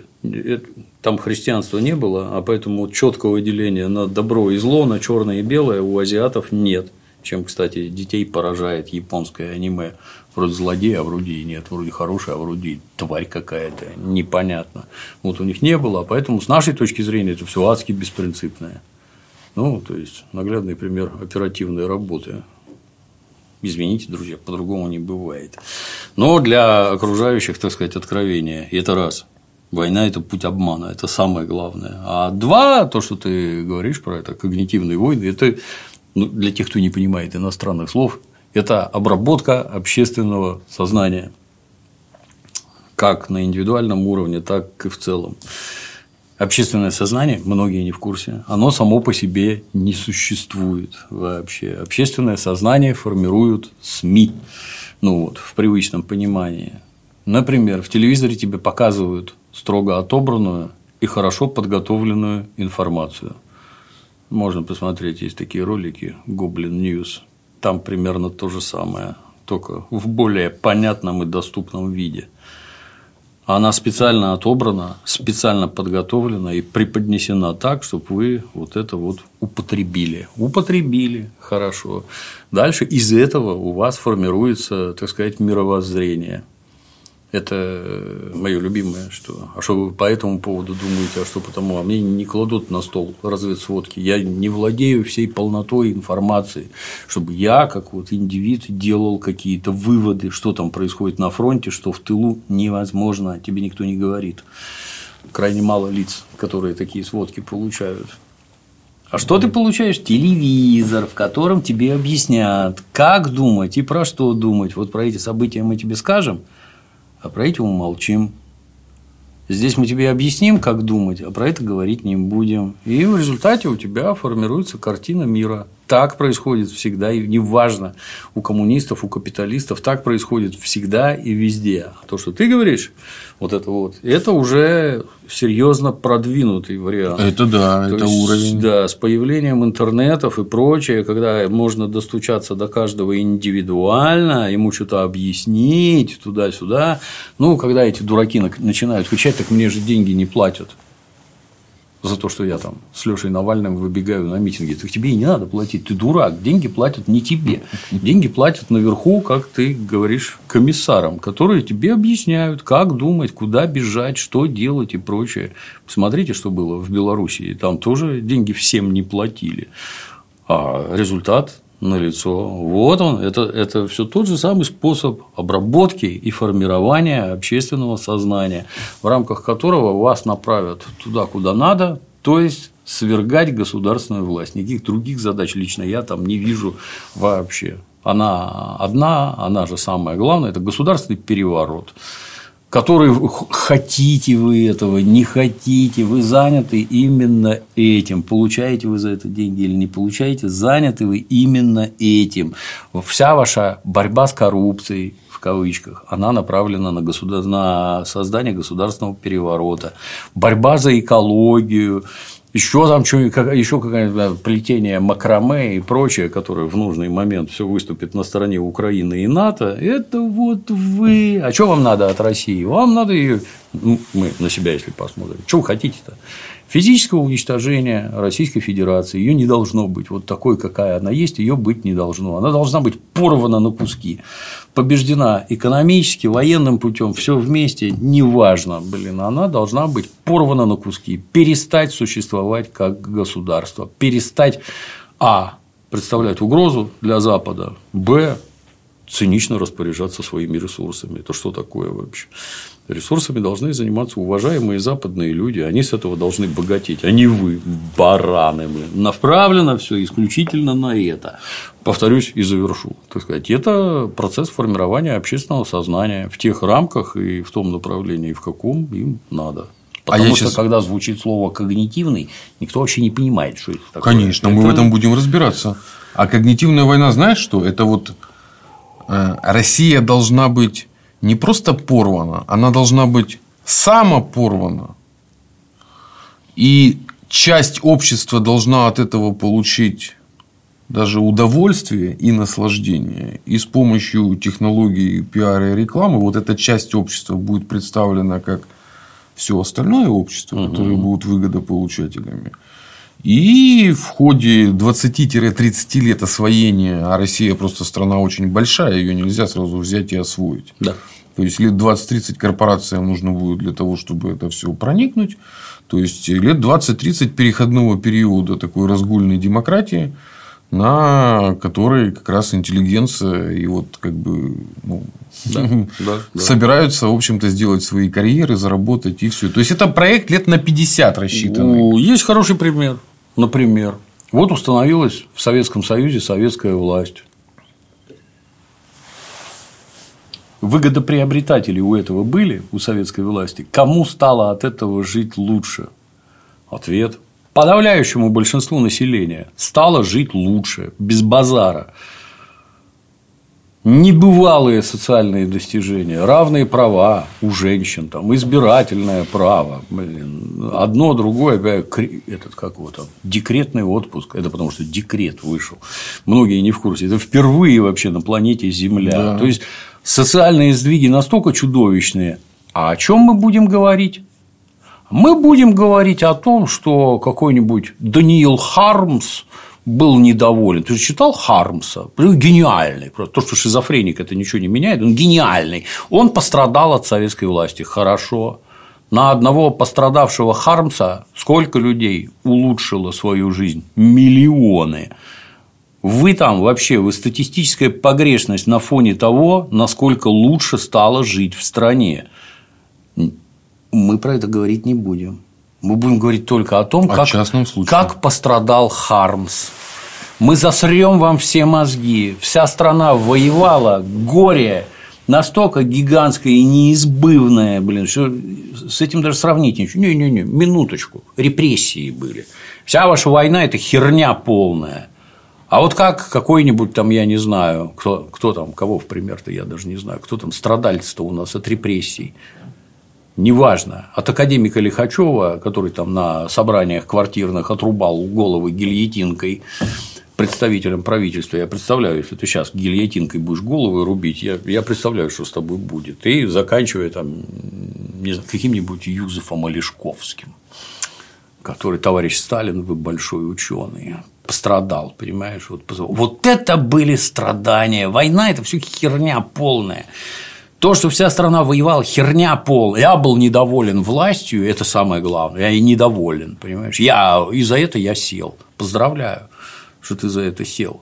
Причем тут это? У нас про другое история вообще. Были вы в нашей истории? Были. Так вот, вот это, оно специально, вот это вот мы выпятим, а про это мы говорить не будем. Здесь мы про страдания каких-то там трех пидоров и четверых полупокеров, блин. Это самое главное. Как основное кто благоприобретатель-то будет, когда Россия развалится? Будет ли он? Конечно, будет, да. Вот эти художники, поэты, писатели, конечно, да. да. Их кормить будут, включат в новые союзы писателей, поэтов, там, за ваше говно вам платить опять будут за эти помои, за то, что вы гадите на родную страну, ну, точно так же, как гадите сейчас. А вы будете всем рассказывать, как было хорошо. Как про 90-е. Ведь, ведь свобода же была, свобода, понимаете? Такие вообще открылись перспективы. Вот здесь мы не успеваем друг друга хоронить, а у вас свобода. Вот, вот свобода, понимаете? И я должен слушать этих козлов. Страна тут говном и кровью захлебывается, они мне про свободу и демократию рассказывают. Давай твоего папу убьем, вот просто без затей убьем. А потом ты нам про, демократию будешь рассказывать. Я посмотрю, потому что какой-то там прадедушка раскулаченный, это до сих пор вой стоит. А убитый в 90-е, не-не-не, это не считается вообще, это не считается. Ни дети-сироты, ни вдовы, это ничего не считается вообще. Свобода была, понимаешь? Они срут в головы настолько мастерски, а с другой стороны, Извините, заговорился. С другой стороны, я не, не устаю поражаться. Знаешь, при наличии вот такого количества мозгов все это видно невооруженным взглядом. Все это видно и понятно, и что вы делаете, и как вы делаете, и к чему вы все это ведете. Все это видно и понятно. А эти наши, дорогая самопровозглашенная интеллигенция, вы это не понимаете? Если не понимаете, вы идиоты медицинские идиоты, натурально, вы не способны к интеллектуальной деятельности. А если понимаете, ну, вы предатели и твари, изменники Родины, блин. Вы этой Родине гибели хотите. Которые считают себя элитой. Да, да, да. Еще при этом, да, заявляют, что они элита. Ну, так это в том числе является вот одной из целей когнитивной войны создание в стане противника не только расколов, но чтобы часть работала на противника еще и добровольно. Сами из песней. Добровольно из песней, да. да. Кстати, вот ну хорошо, что мы подошли к этой теме. Это по поводу ну, вот этих вот ломов как раз. Ты читал? У меня оно заготовлено было чуть дальше, но мне кажется, очень хорошо к тему подходит. Читал обращение э, Владимира Киселева, который организатор, продюсер землян. Да, да, конечно, да. Что? Я, у меня в телеге было, да. Вот. Там... Я не могу в телеге комменты включить. Там, понимаешь, придется работу бросить, чтобы ну, сесть и разгребать. А надо, да, а надо. Да, это полезная вещь. Ну вот, кто не читал, уважаемые зрители, прочитайте письмо. Там очень четко все разобрано. Ну, вот одну цитату возьму. Да. То есть, вот доказательство абсолютно бесполезной работы управления АП, администрации президента, по внутренней политике и общественным проектам в том, что они не создали новую творческую элиту что не умеют находить общий язык с, конечно, ершистыми, колючими, но самодостаточными звездами, в отличности от ручных, которые являются за государственные деньги патриотами. И там большое очень, он разносит там в том числе и шамана. И очень правильная мысль, да, что когда экономика страны переходит на военные рельсы, точно так же должны перейти на военные рельсы идеология и культура. Полностью согласен. Очень подробный разбор. У него там даже есть о внутренней кухне. Вот, э, очень он интересно рассказывает о том, ну, как бы, что они пытались даже проводить э, в этом самом э, здесь с Мариупольским что-то театром, и им блокировали это здесь, в Петербурге, в том числе ну, как-то звонками сверху, что не нужно этого ничего делать. Но он там, короче, рассказывает кучу очень прикольных историй именно из внутренней кухни, связанной с э, работой ну, работников культуры, да, и как, судя по всему, где-то изнутри либо совершенно не знают, либо не хотят, либо не умеют, э, либо все вместе, либо не хотят. Э, Думай самое плохое, не ошибешься. Ну... Я тебе точно. Вот у меня есть знакомые, например, в городе Луганске, творцы, безо всяких скидок, там пишут книжки, пишут пьесы, например. Ты видел хоть одну пьесу, поставленную в наших театрах, про то, что происходит сейчас на Донбассе, в Луганске? Нет. Я ни одной не видел. А они есть. Есть. Почему? А потому что не надо такое ставить. Вот не надо. Сталина надо разоблачать. Вот это да, вот это я понимаю. Вот это вот процесс, так сказать, заслуживающий внимания. А, а, а, а что вы с ним носитесь-то? Он уже все умер, нет его. Что вы носитесь? Вам клин нужен, который вбивать в бошки населению и заливать туда говно. Башка расколота, внутри говно плещется. Вот ваша единственная задача. Не надо мне про Сталина рассказывать. Сталин войну победил. Подготовил к ней страну и победил. Все. И, и, и, и больше говорить о нем нечего. Вы способны подготовить страну к войне и в ней победить? Это кто-то другой делает. Ты знаешь, кто-то другой готовил страну вот к этой. Не вы, пидоры, в театрах своих, а кто-то другой готовил страну. Кто-то другой готовил войска, кто-то другой промышленность поднимал. Это не вы. Вы к этому никакого отношения не имеете. И в конечном итоге благодарить-то мы будем вовсе не вас.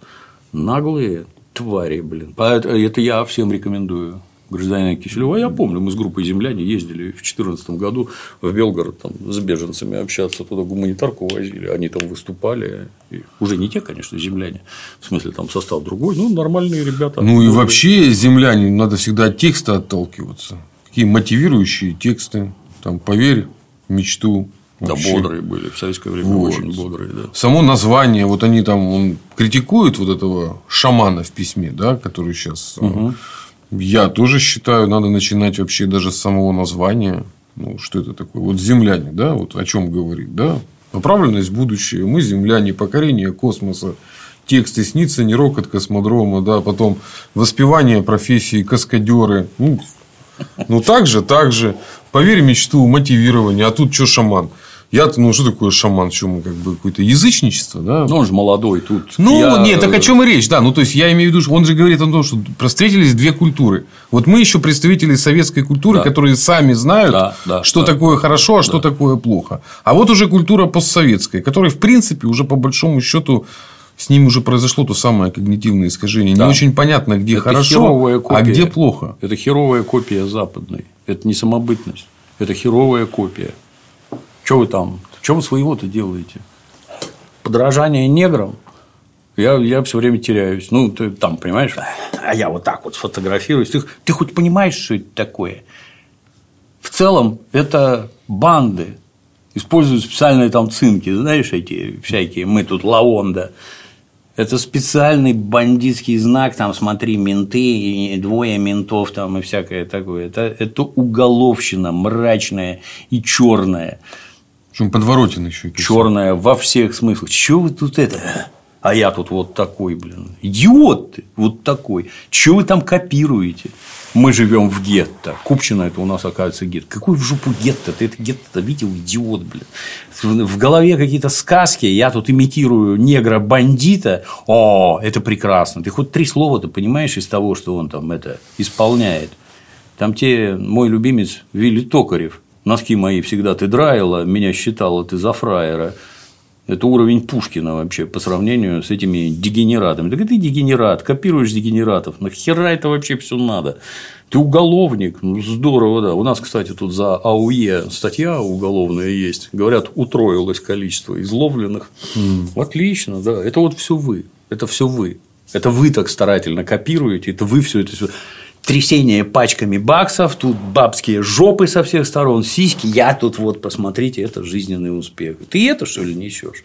Замечательно. Мы сами себя загнали. Это, это самое страшное. Нет, это не мы. Ну, я мы, не загонял. Мы как общество. Я всем объясняю, что это такое. Да, все. Мы д'Артаньяны, конечно же. Но мы в этом живем, так или иначе. Увы. Увы. К чему я это все рассказывал? Да? То есть мы отвлеклись. В нашей системе, вот этой вот вертикально интегрированной, она не способна бороться с сетевыми структурами. Оно проходит как ну, песок сквозь пальцы. Угу. Это мы увидели э, на, в истории с тем... Короче, не будем уже повторяться, мы уже это прошли. Джина Шарпа открывайте. Да, читайте. Все, все, все прочитали, все это, все это описано. На примере Украины Украинский политик Евгений Кушнарев выборы и виллы, он разбирает, как и первый Майдан проходило, как всех покупали, как всех, короче, меняли. И масса всего, дальше рекомендую наши доклады по Беларуси и по польским сетям влиянием, как это все было. Но есть верхняя часть айсберга, да? когнитивная война. Вот они о чем сейчас говорят наши. Она принципиально сетицентрична.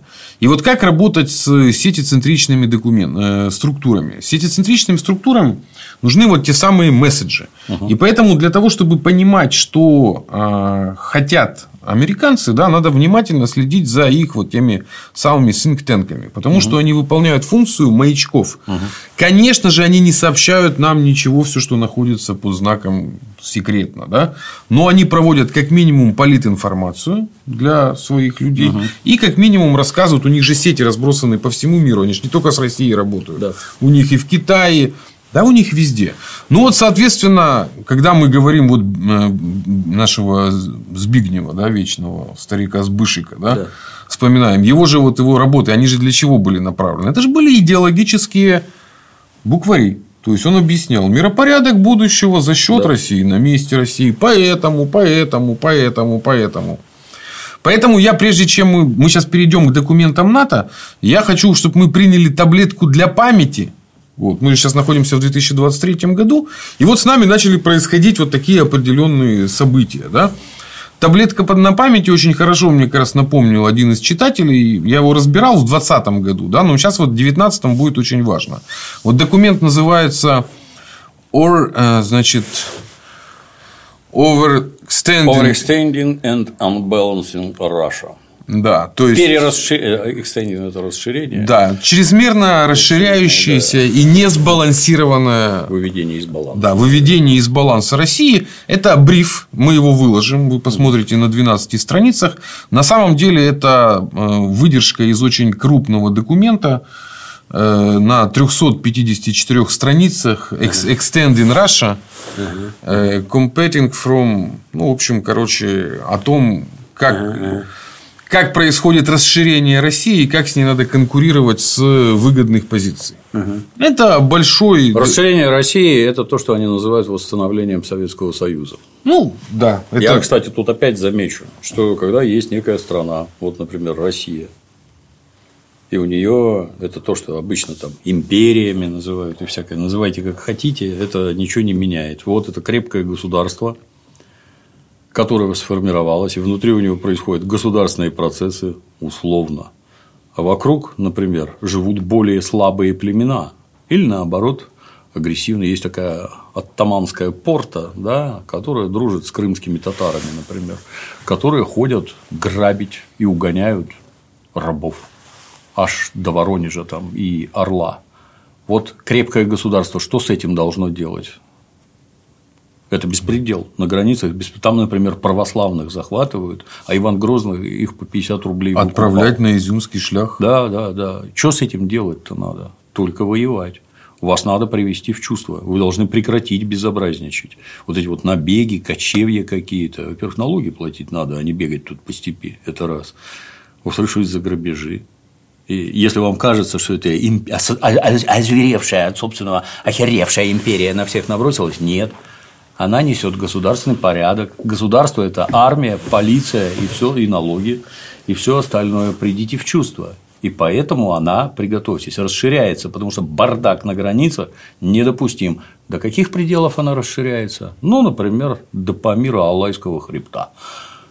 Вот это естественная преграда, через которую душманы со стороны Афганистана, которые оккупировали почему-то англичане, вот они не могут перебраться. И тогда наступает на границах спокойствие. А если вы тут нам безобразничаете все время, здесь все время война будет. Хотите вы этого, не хотите.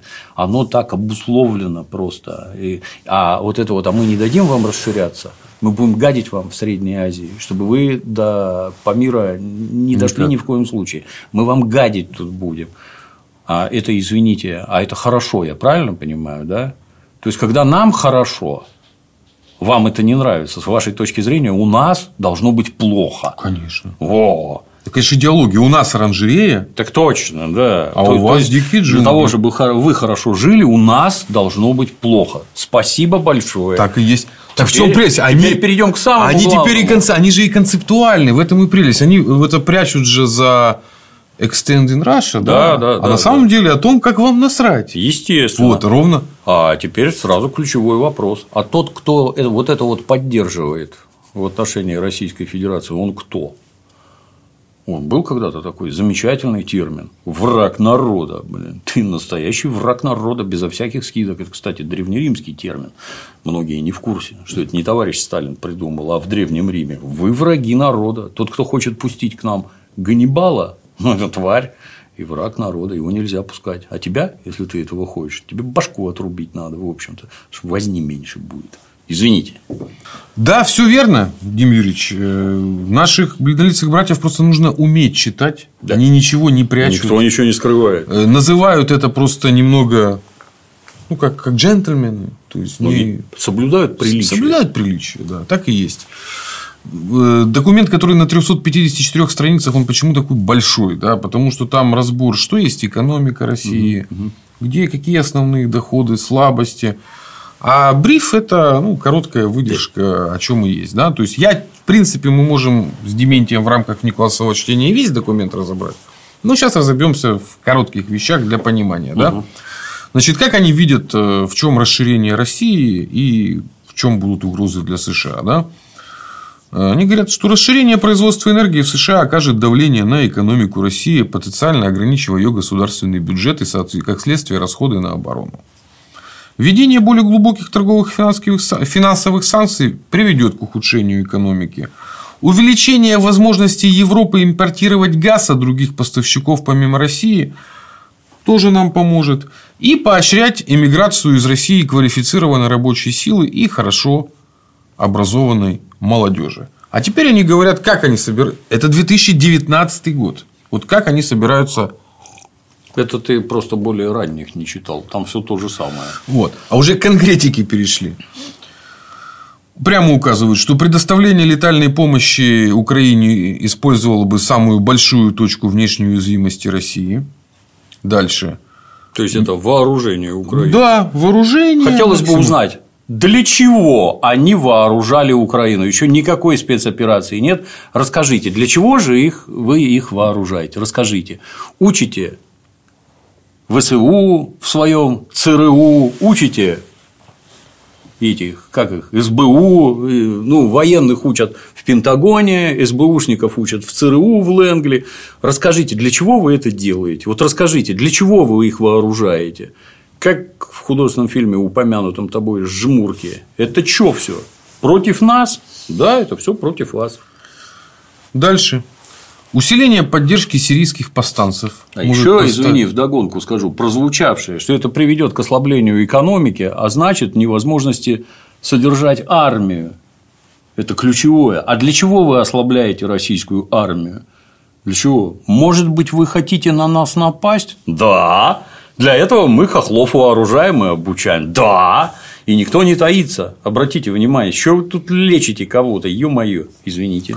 Дальше. Они же системно рассматривают. Да. Усиление поддержки сирийских повстанцев, что может поставить под угрозу другие приоритеты.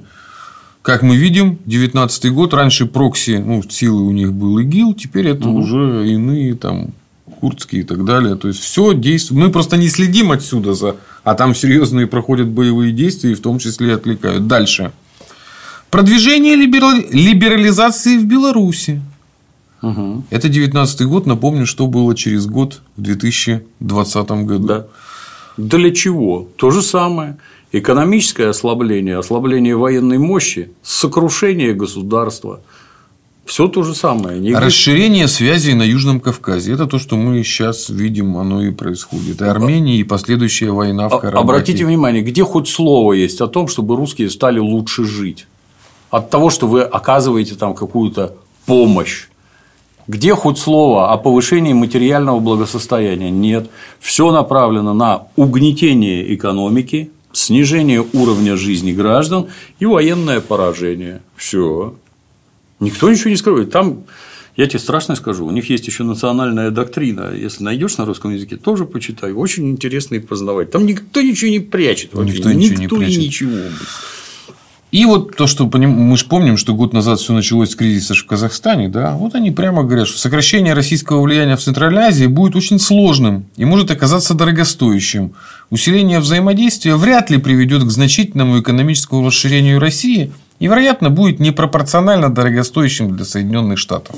Типа, да нафиг эту Среднюю Азию, ничего там особо не получается, локальные проблемы создавать надо, но не более того.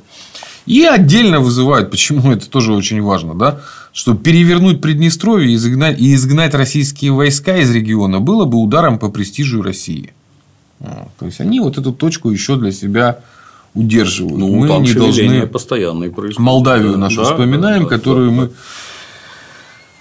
Это документ, еще раз, он будет выложен. Все, кто желают, скачают и бриф, ну, короткую версию и полную. Что это? Вот в логике нашей административной, для чего я с этим разбирался? Это такой типа слив, специальная игра, значит, они специально вводят в заблуждение для того, чтобы, значит, ввести в чем-то обмануть. Нет. Коварство. Какое. Никакого слива нет. Это для вот этих сетицентричных систем, которые выстроены по всему миру. Нужно объяснить.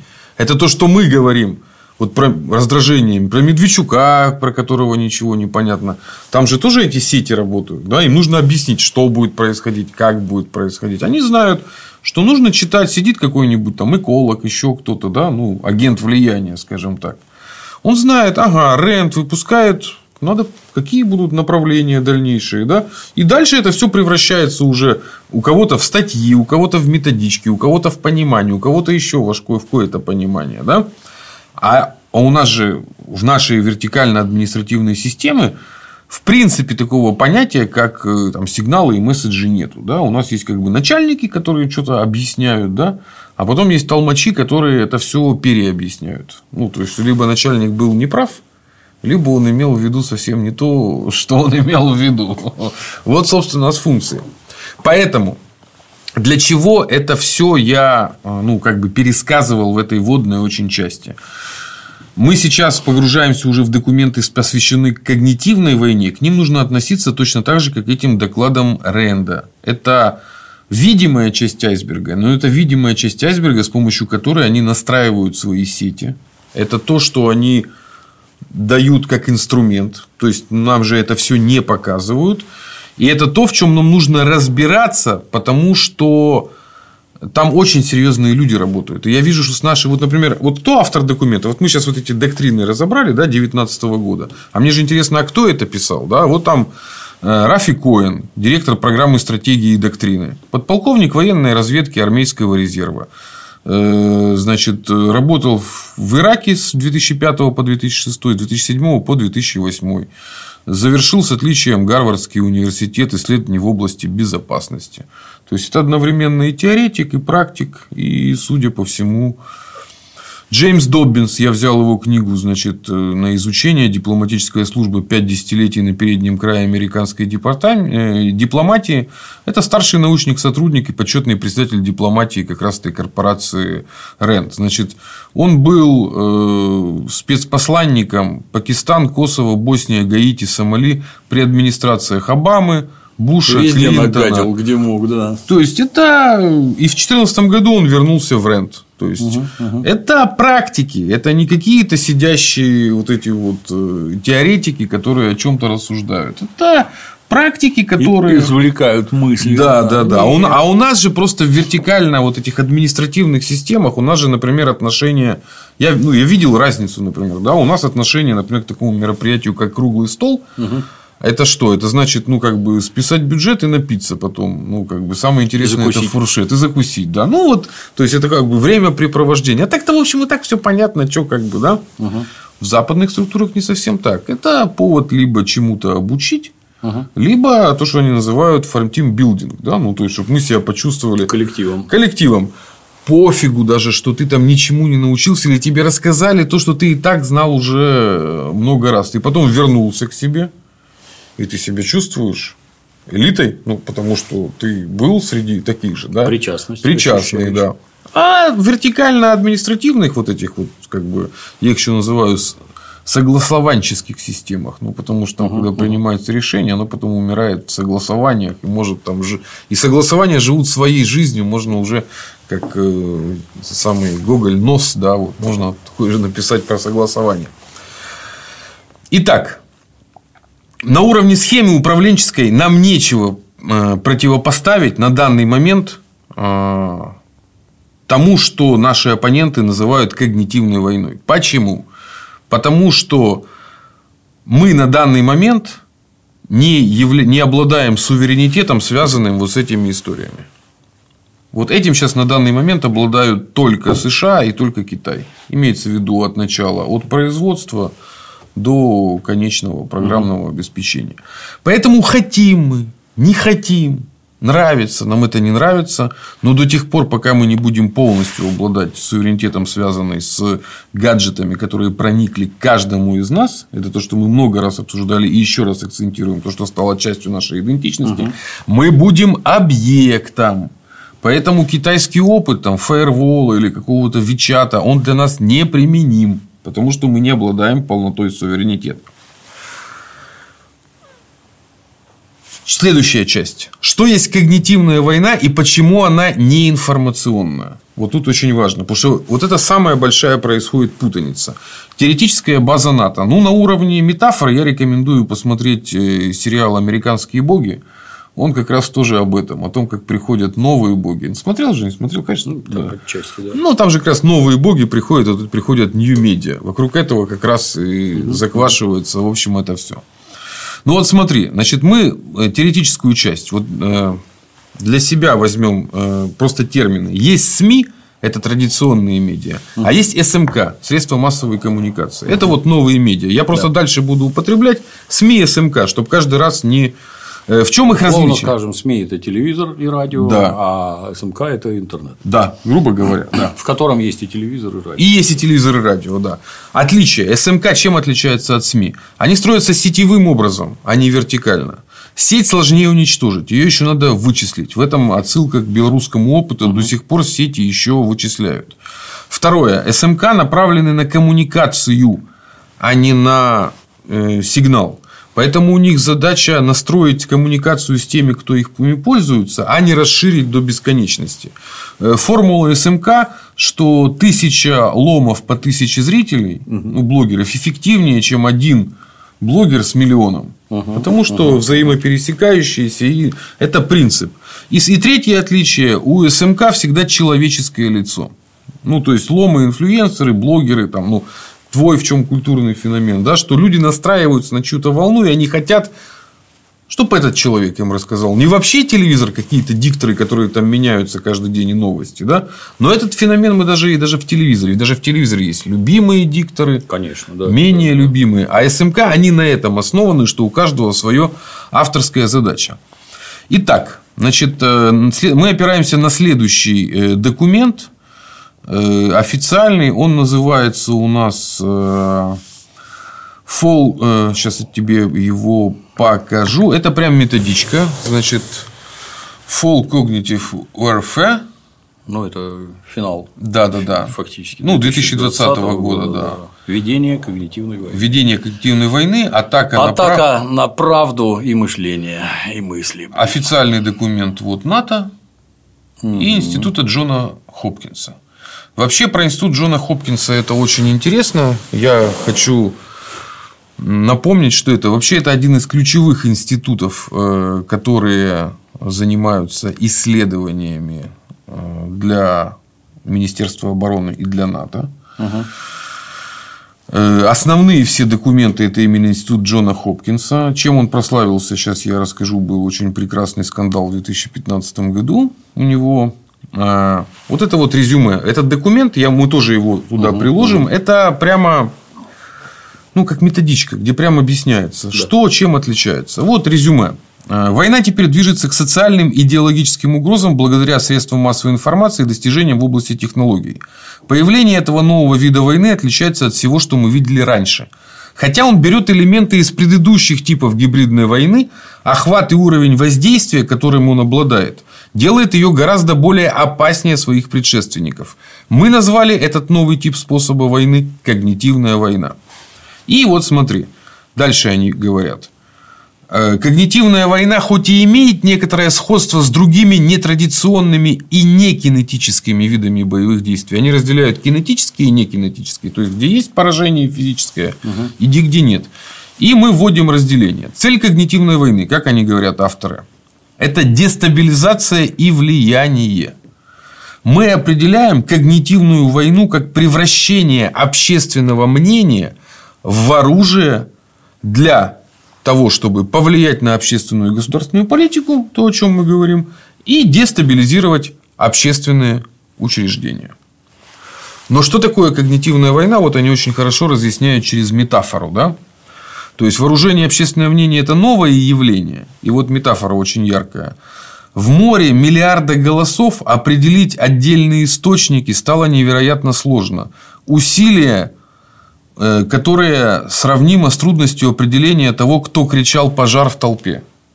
Вот это, мне кажется, очень-очень... Вот действительно, задача когнитивной войны настроить так, чтобы в нужный момент крикнуть пожар, а не было понятно, откуда он. Ну, в общем, что они говорят? Э, тоже в этой методичке, что это порождение, конечно же, холодной войны. Э, то есть, после того, э, как стало понятно, что мы не можем разрушить Советский Союз напрямую, ЦРУ и ФБР перешли, как бы, как они назвали это, цивилизованный подход. То есть, если как бы прямой конфликт это было варварское, типа нет, там просто можно было по башке получить. В ответ, да. Да, и поэтому нельзя было. И поэтому начали гадить вот так. И, опять-таки, для тех, кто не в курсе, холодная война – это то, что они начали против нас железный занавес – это то, что они опустили, отгородившись от нас. К нам это никакого отношения не имело. Мы на это вынуждены были реагировать, что, с моей точки зрения, не совсем правильно. Нас всегда учили, что оперативная деятельность должна быть агрессивной и наступательной. А вот это вот, я тут сижу, обороняюсь, у нас тут Министерство обороны, мы ни на кого не нападаем, да? Ну вот, известно, чем все это закончится. Вечной войной. И вот они проводят различия. Что такое психологическая война, как у них называется псиопс? Да? Угу. То есть э, в США псиопс конкретно относится к использованию белых, серых и черных продуктов. И вот как они разделяют. Да? Операции псиопсов э, э, берут еще со Второй мировой войны, включают в себя пропагандистское радио, значит, значит, направленную работу по неподчинению ополчения и поощрению солдат дезертировать, чтобы избежать конфликта. Но вот когнитивная война работает в основном с серыми продуктами. То есть белые и черные продукты, то есть однозначно легальные, либо однозначно нелегальные, слишком прозрачны, либо слишком опасны. Вот в этом как бы они говорят. Вот отрицание, присущее когнитивной войны, которая теряется в белых продуктах и подвергается опасностью в черных. И сиопс, э, псиопс редко имел дело с широкими слоями населения, а когнитивная война работает с очень-очень широкими. Второе развлечение, то есть, ну, что, как они, я говорю, это методичка для внутринатовская. Радиоэлектронная борьба. Ну, с этим понятно. Электромагнитный спектр для атаки либо глушения. То есть, это именно радиоэлектронная борьба была предшественником кибервойны. Дальше. Кибервойна они выделяют отдельно. Это использование кибератак.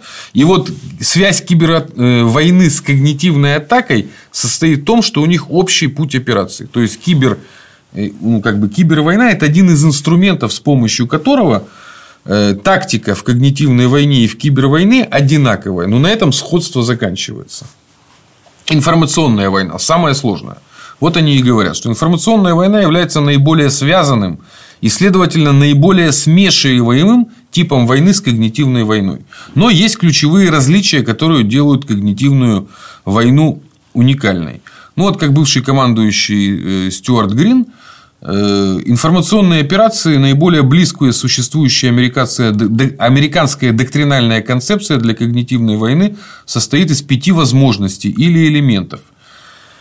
Электронные боевые действия, операции в компьютерных сетях, психологические операции, военный обман и оперативная безопасность. Вот как бы составляющие когнитивной войны.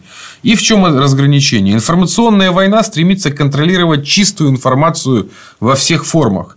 А когнитивная война стремится контролировать, как отдельные люди и популяции реагируют на предоставленную информацию. То есть, вот тут очень важно. Это как, вот почему я эти исследования для нас важна реакция.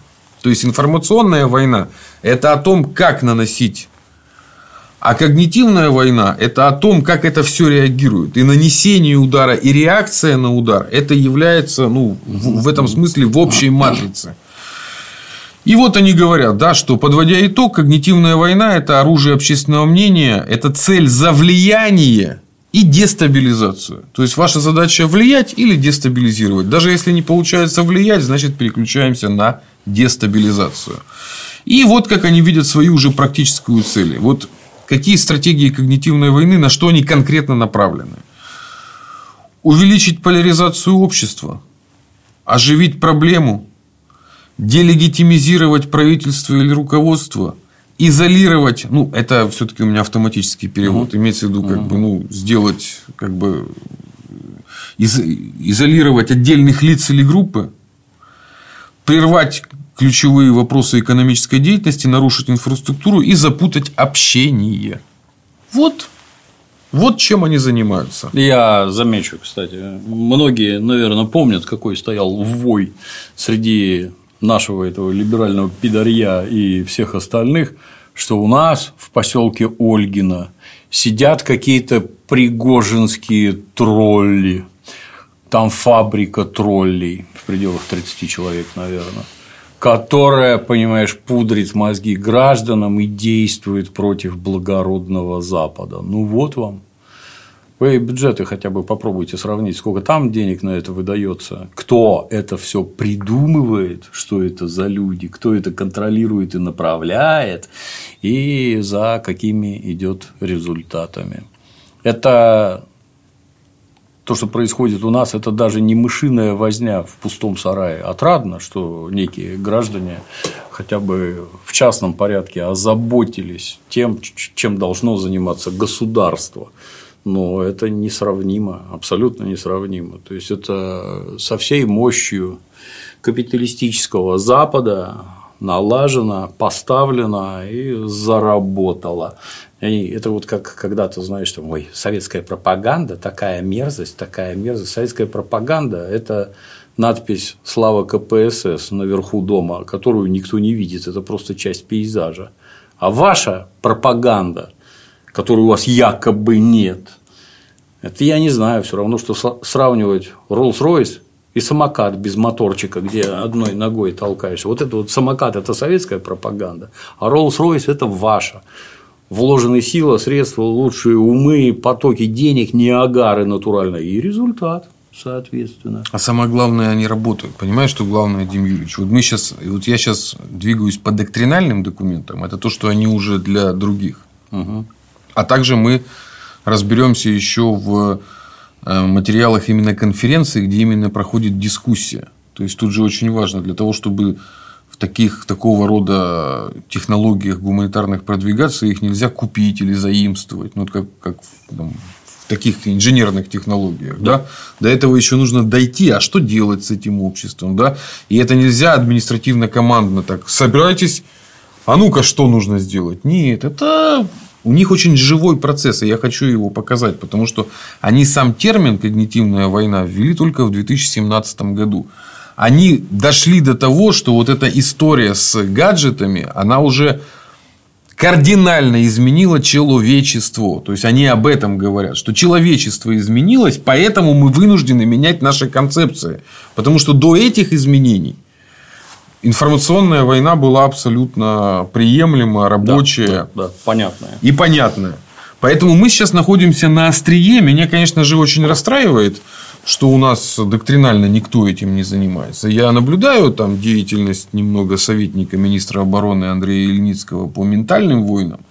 Это нечто похожее, но я считаю, это ну, немножко другое. Да? То есть, там все-таки речь идет больше о ну, не будем говорить, занимается и хорошо. Хоть, Конечно, по, по крайней да, мере, да. так. Да, ну, по сравнению с тем, я говорю, с сетями ученых, до которых мы дойдем, как там занимаются, я вижу, что это не просто практика, но еще и они понимают, как это все видоизменяется. Итак, влияние. Как мы определили, да? Две фундаментальные вещи. Влияние и дестабилизация. Вот то, для чего когнитивная война. Как они видят цель именно в методичке влияния когнитивной войне произвести сдвиг парадигме, обратив свои цели против фундаментальных идей, на которых они были воспитаны. И предметные вещи. Пропагандировать экстремистские идеологии, манипулировать гражданскими убеждениями, контролировать ключевые виды экономической деятельности. Они всегда на это настаивают. Угу, угу. Регулировать действия правительства, влиять на выборы и делегитимизировать их, вербовать мирных жителей в маргинальные группы, ну, имеется в виду, да, подавлять инакомыслие. Краткое, вот на понимаю, это методичка, она будет выложена, почитайте для, я так понимаю, и военнослужащих, и для Полезно. полезная. Но кто такой, вот тоже короткая таблеточка для памяти, а что вот этот за институт э, Хопкинса? Это крупнейший подрядчик именно военно-промышленного комплекса США, ну, крупнее только Массачусетский технологический, но там именно разработки больше инженерные. А это именно всего, что касается гуманитарные, медицинские. Ну, в общем, из того, что вылезло, э, в общем, университет Джона Хопкинса после войны с 45 по 56 год занимался экспериментами с, в Гватемале тем, что намеренно прививали сифилис, прочие венерические заболевания. Несколько тысяч человек пострадали от этого. Все это замяли. Но, мы же извинились. Мы же извинились, да. Они и в тюрьмах у себя тем же самым занимались. То есть, это, заражали, да. это прям такой вот замечательный натовский институт, институт, институт, который плотно занимается всем, что связано с то, что, технологиями High-Hill. Но это была методичка. Нам же методичек гестаповских недостаточно. Да? Мы же хотим глубже да. еще погрузиться. Да? То есть, мы расходим уже в натовские исследования. Уходим еще на штук. На штык глубже. Моя следующая часть называется «Когнитивная война. Теория». Ведущий исследователь Дюк Люзель и интеллектуальные центры НАТО изучая все вот эти вот документы, их же очень много разных, да. Угу. Ну, во-первых, ты начинаешь э, ну, фамилии, которые авторов, их не так уж и много, которые в этом все погружаются, да. Не всех, понятно, высвечивают. Очень много есть э, авторов, э, скажем так, которые иногда вылазят, ну, какие-нибудь какие там офицеры, да, натовские, а больше угу. информации нет. Угу. как ты поймешь, угу. что это за человек? Тем более в условиях всего. Поэтому я буду опираться на документ, который есть в источниках. Он у нас разбирался ну, поверхностно, я хочу более глубоко погрузиться. Это документ, который называется Cognitive э, Warfare. Угу. Он так именно и называется. Вот он, посмотри. Значит, 2020 э, года. 45 э, страниц, подробный, кто захочет изучить и остановится. А, и второй документ, это называется «Когнитивная война. Будущее когнитивного доминирования». Это первая научная встреча НАТО по когнитивной войне, которая проходила в июне 2021 года. Это был симпозиум, организованный вот этим вот инновационным центром НАТО при поддержке заместителя, ну, вот, командующего, собственно, НАТО. Это два базовых документа, из которых мы будем делать э, выводы не только о настоящем когнитивных войн, потому что с настоящим более-менее понятно, можно разбираться на уровне технологий ЦИПСО. А вот то, как они видят будущее, потому что делая как бы ну, основной анонс, да, они утверждают, что 2050 год это будет э, год, когда вот эта вот когнитивная война, то есть проникновение в разум человека отдельного, будет уже, в общем-то, возможно. Уже до такой степени пройдут технологии. И тогда война действительно будет уже проходить в голове каждого отдельно взятого тех... человека. Угу. И это, ну, меня, например, это пугает. Потому что пока мы будем ковыряться вот э, в технологиях 20 века угу. случится реальные терминаторы нам. Был ли Сталин преступником? Был ли вот Сталин преступником? Главная задача, да. у нас, да. И поэтому вот цитата генерал-майора натовского, под, под эгидой чего у нас пройдет, что победа будет определяться скорее с точки зрения захвата психокультурных, а не географических высот. Понимание и сочувствие станут важным оружием войны. Эмо. Отечественных работ очень мало. Сплошное резонерство. Вот этот вот э, Почепцов из Киева, э, который сказки отличные писал, он написал про когнитивную войну. Но там в основном разбор такой типа она идет, она идет, она идет, она идет. Ну, мы и так знаем, что и она идет. Знаем, что мы и так знаем, что она идет. Э, подход когнитивной войны вот очень важно для кто рекламист и пиарщик это многобрендовость. Вот если задача информационной войны это монобрендовость, то есть задавить сигналом, задавить, угу. то когнитивная война наоборот мультибрендовость, как можно больше брендов. Но это все из рекламы пришло, одни и те же корпорации, ну масса брендов, и ты как будто выбираешь. Итак, Франсуа Дюклюзель, когнитивная война, 2020 год. Кто такой для начала? Тоже француз, подполковник в отставке французской армии, в настоящее время возглавляет отдел инновационных проектов в инновационном центре того самого НАТО в Норфолке, то есть в США. Это ключевой вот именно инновационный центр. Инновационный центр, есть его сайт, можете зайти, даже YouTube канал у них есть, все эти документы э, Тоже открыты, никто ничего, никто ничего не скрывает. Они занимаются в том числе семинарской деятельностью, отчеты о том, как они готовят военнослужащих, в том числе критически мыслить, работать с информацией. То есть у них не только научная деятельность, но и практическая. Что такое инновационный центр? Это сообщество, в котором эксперты и инноваторы со всего мира сотрудничают для решения проблем НАТО и разработки решений. Ну, то есть, это такой, то, что называется бэк-офис, куда можно привлекать гражданских, в том числе специалистов, финансирования, их привлекают, и они, собственно, помогают НАТО. Очень правильная, с моей точки зрения, структура по привлечению ведущих специалистов. Итак, базис. Вот это вот э, основная работа. Как написано в документе Warfighting 2040, они на него все время опираются. Это, короче, концепция, э, вот как у нас, э, как будут вестись войны, да, у них концепция 2040 года. Характер ведения боевых действий изменился. Большинство нынешних конфликтов остаются ниже порога традиционно принятого определения войны. Но появились новые формы ведения войны, такие как вот этот cognitive war. Когнитивная война создает коварную проблему.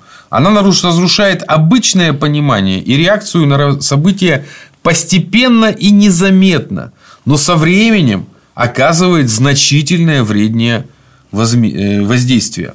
Когнитивная война имеет универсальный охват от отдельных людей до государств и многонациональных организаций. Она питается методами дезинформации и пропагандами, направленные на психологическое истощение рецепторов информации. Каждый в той или иной степени вносит в нее свой вклад сознательно или подсознательно. А это дает бесценные знания об обществе, особенно об открытых обществах, таких как западные. Затем эти знания можно легко использовать в качестве оружия.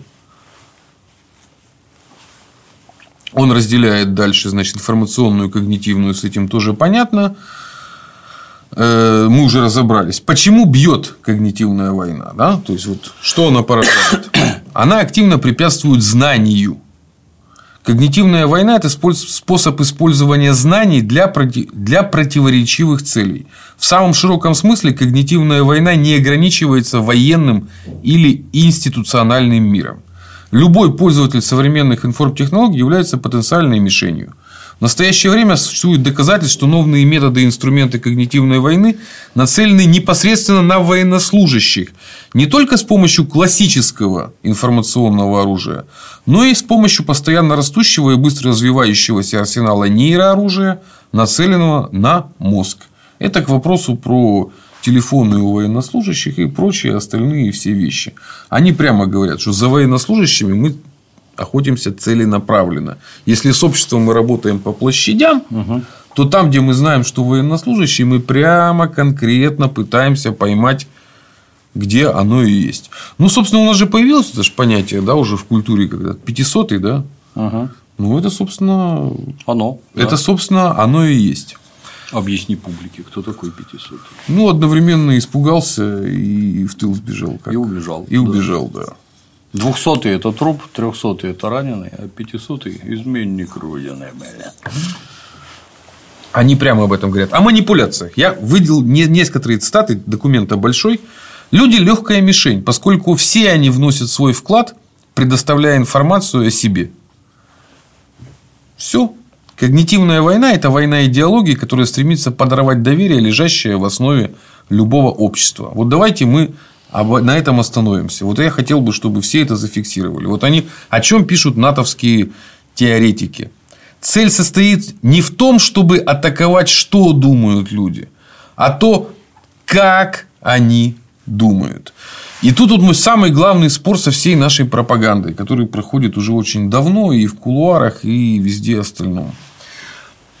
Нельзя никого заставить думать.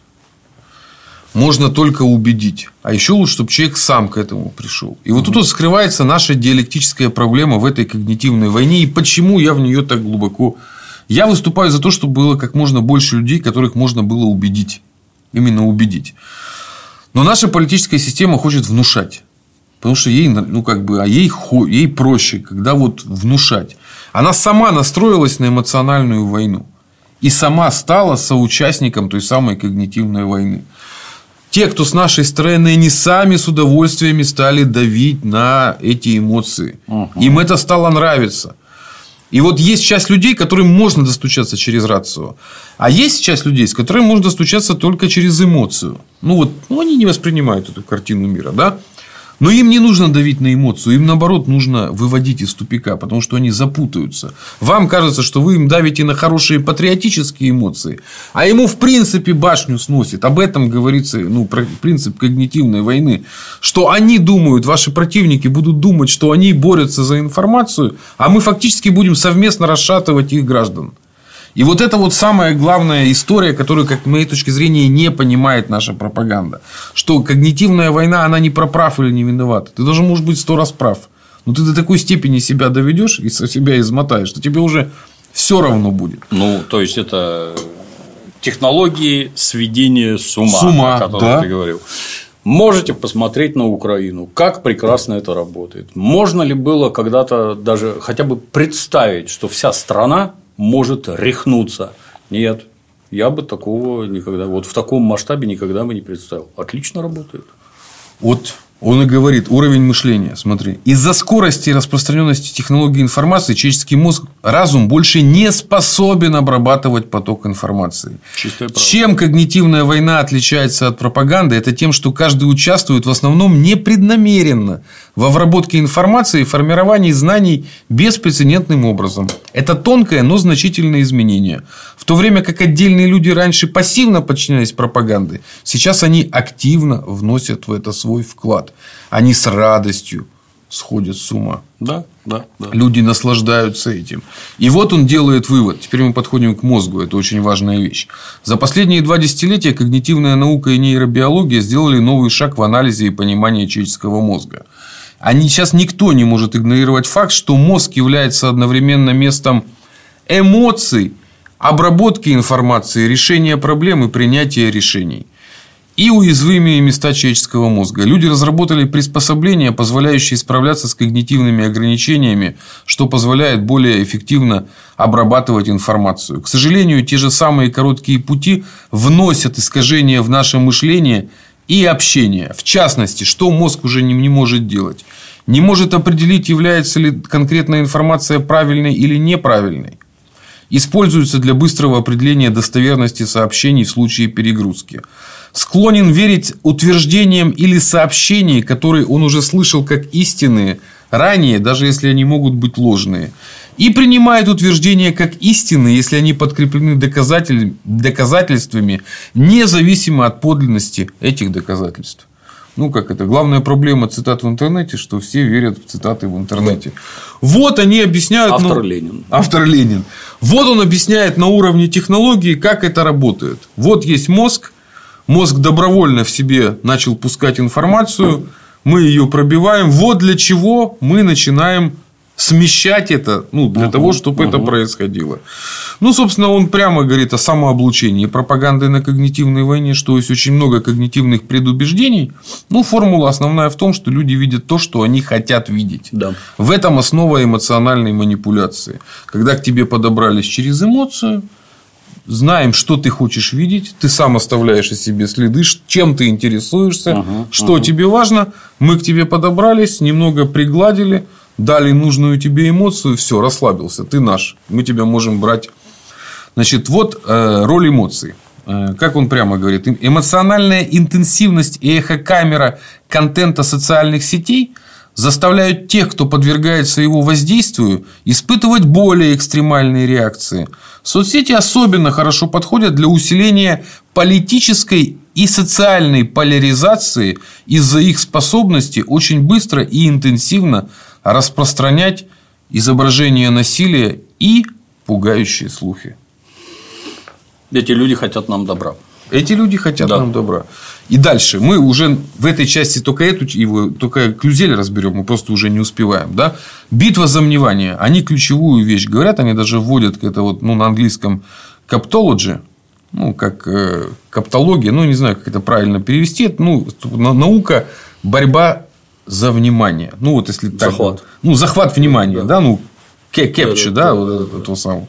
То есть, они вообще говорят, что это ключевая вещь в экономике внимания. То есть, экономика настолько изменилась, что нам нужно изменить вот эту вот, изучить именно эту каптологию, потому что внимание человека до такой степени рассеяно товарами, электронными товарами, что нам нужно учить и в военных технологиях для того, чтобы улавливать внимание. Это к вопросу о том, как нужно в том числе и сводки сообщать. Да? И вообще ну, других. Во всех. То есть, борьба за внимание – это ключевое. У нас многие думают, что мы сообщили информацию и все.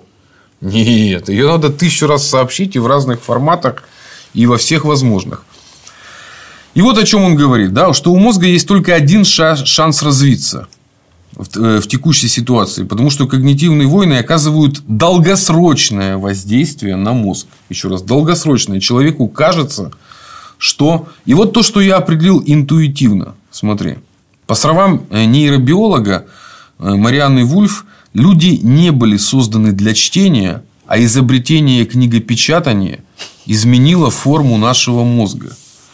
Потребуется больше времени, чтобы точно понять долгосрочные последствия цифровой эры.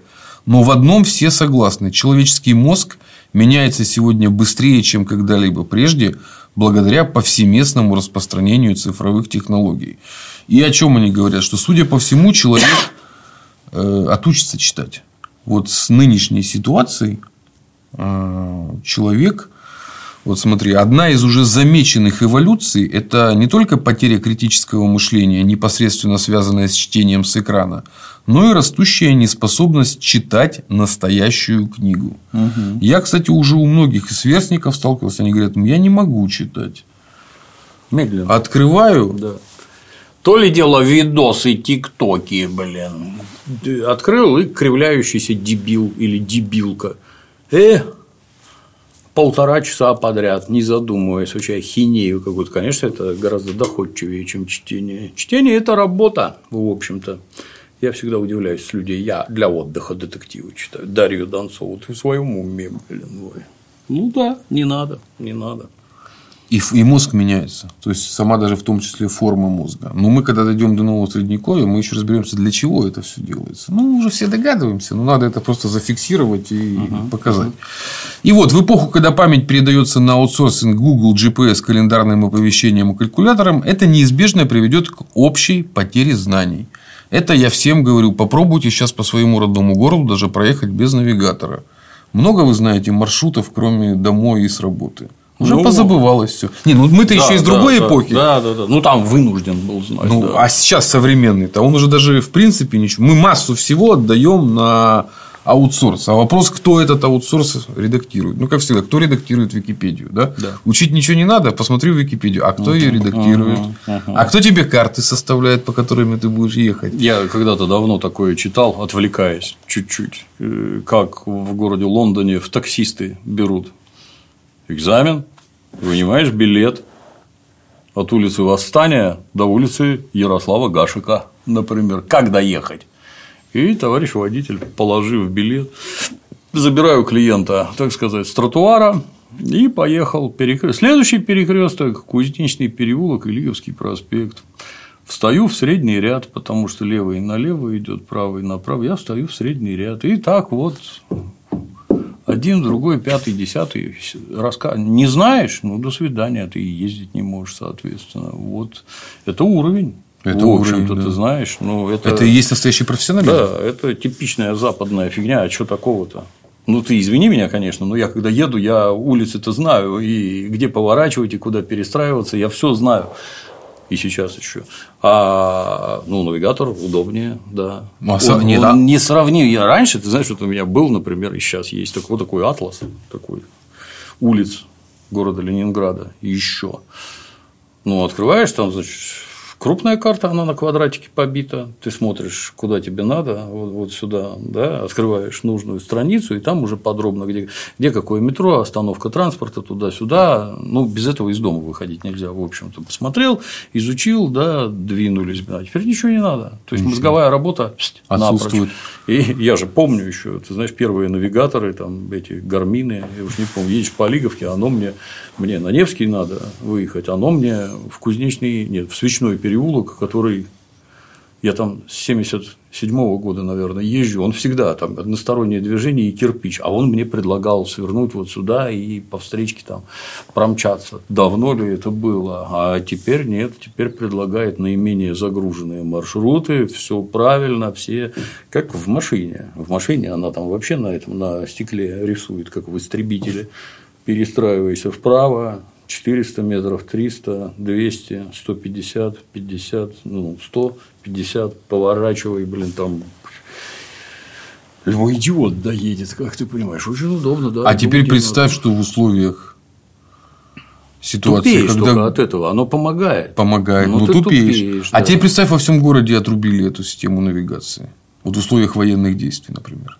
По-моему, все. Больше половины не будет знать, куда ехать вообще. вообще да, да. Они поедут по привычному маршруту, все, конец. Это вот то, о чем они говорят. За счет того, что мы отдаем наши когнитивные функции внешним тем самым, когда мы уберем вот эти внешних помощников, человек будет растерян, он будет как ребенок, он не будет понимать, куда идти, что делать, как делать. Я с этим сталкивался уже, в том числе среди ну, совсем подростков, за которыми они, например, уже не понимают, там, что делать с бумажными деньгами да, до конца.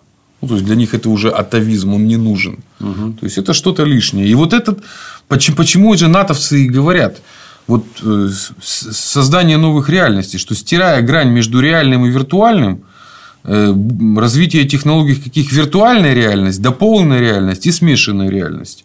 Э, это обладает еще большим потенциалом для преобразования способности мозга. То есть мозг, если ему смешаются эти три реальности, он вообще не может уже отличать, что, где и как происходит. Угу. Но это как современная машина, она настолько уже как, как компьютер, уже не усилий для поворота. Ну, ты и здесь, и здесь уже находишься, в общем-то. Даже, да. например, с чаевыми. Совсем недавно, ну, наличкой и чаевые наличкой. Потом карта а чаевые по-прежнему наличкой достаточно долго. А теперь Уже, в чеке да. QR-код, тыкай пальцем, официант Вася, спасибо большое, вот тебе ушло.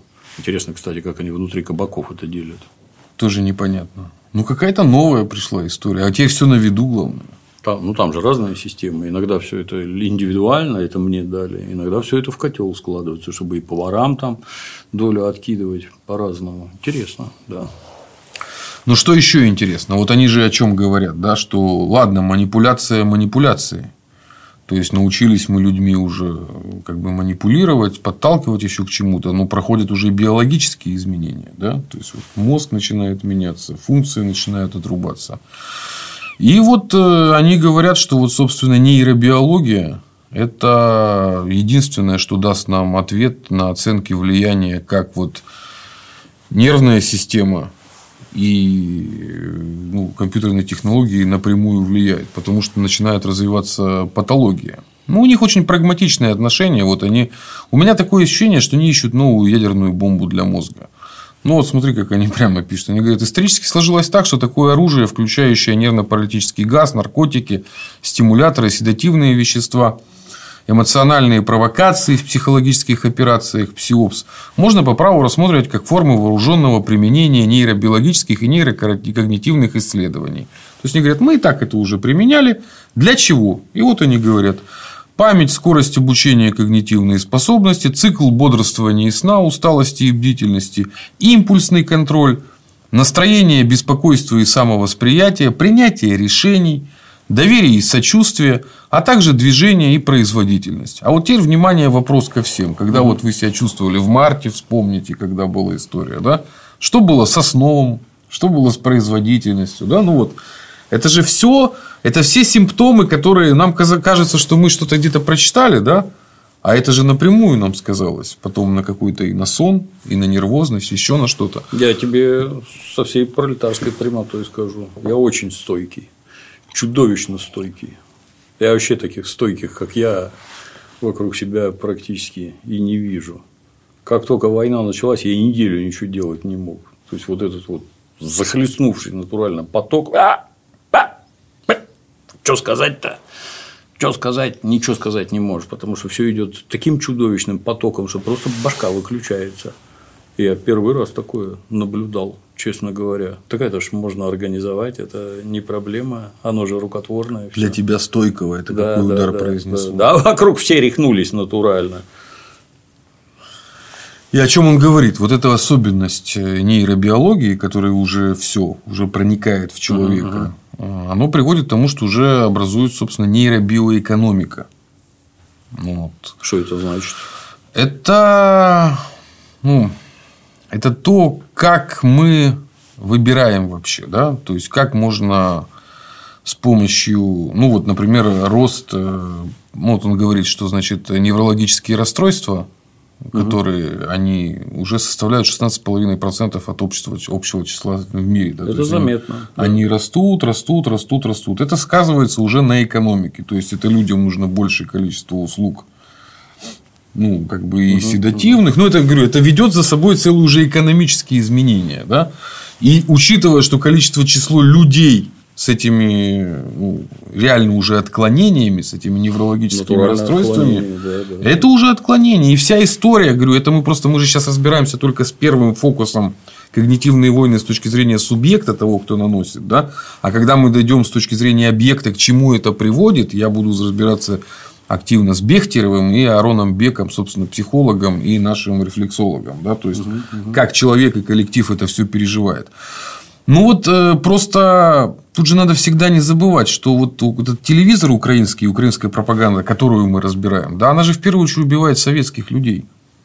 Стариков старше 60 лет, которые с экрана. И без разницы, где они находятся, внутри Украины или у нас здесь. Потому что то, что им показывают, то, что им ну, приносят, да, это для них. Э, ну, блин, ну вот ты себе представь, да, ну вот, вот в этой ситуации ты ничего не можешь сделать ты как бы там пенсионер, еще советский, находишься внутри города, какого, любого, где ты находишься, без разницы. Ты все это видишь, и ты никак не можешь вообще на это повлиять. Поэтому они убивают советских стариков, в том числе в первую очередь, зачищают их. И цель у них э, целенаправленная. Ну, это, в общем-то, полигон, по большому Полигон, счету, да. Все это проходит. Полигон.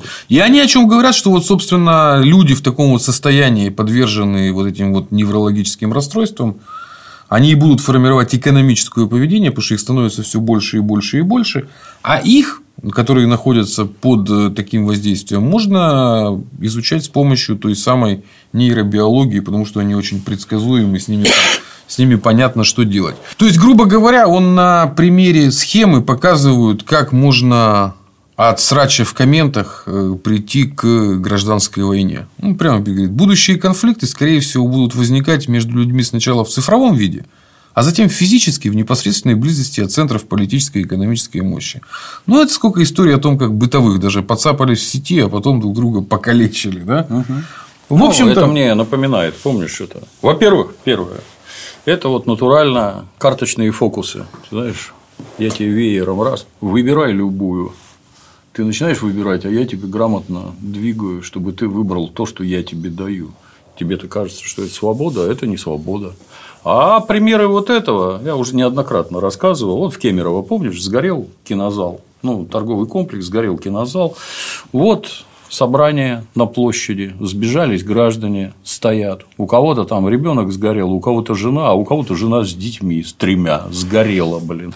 Вылезает на импровизированную трибуну некий персонаж и говорит, вот вы здесь стоите, вам сказали 100 человек погибло, а на самом деле 500.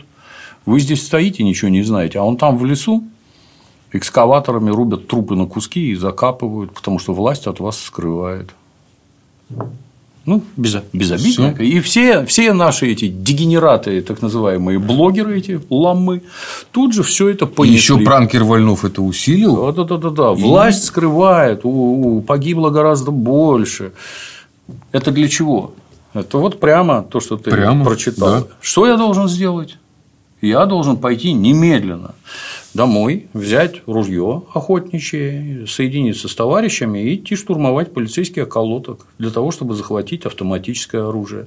А после этого идти штурмовать обком, горком или что там, где вы там, суки, засели, кто мою семью там экскаваторами рубит и закапывает. Это был первый этап. Там пошло дальше. Оказывается, это евреи из подмосковных детдомов привезли детей для того, чтобы принести огненную жертву. Я, блин, ты знаешь, всякое видал. Но это что вообще такое? Ага. А вы их не ловите, вот этих людей?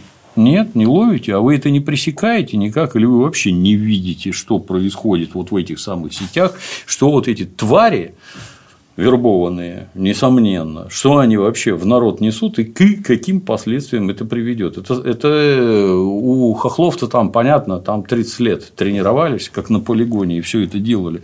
А у нас какие-то остатки Советского Союза еще хоть как-то там здравый смысл теплится хотя бы в государственных федеральных СМИ, хотя бы там что-то теплится и подобного не допускают. Ну, так вы доиграетесь, если на это не обращать внимания. Мы, Дмитриевич, мы не просто доиграемся, мы уже начинаем доигрываться.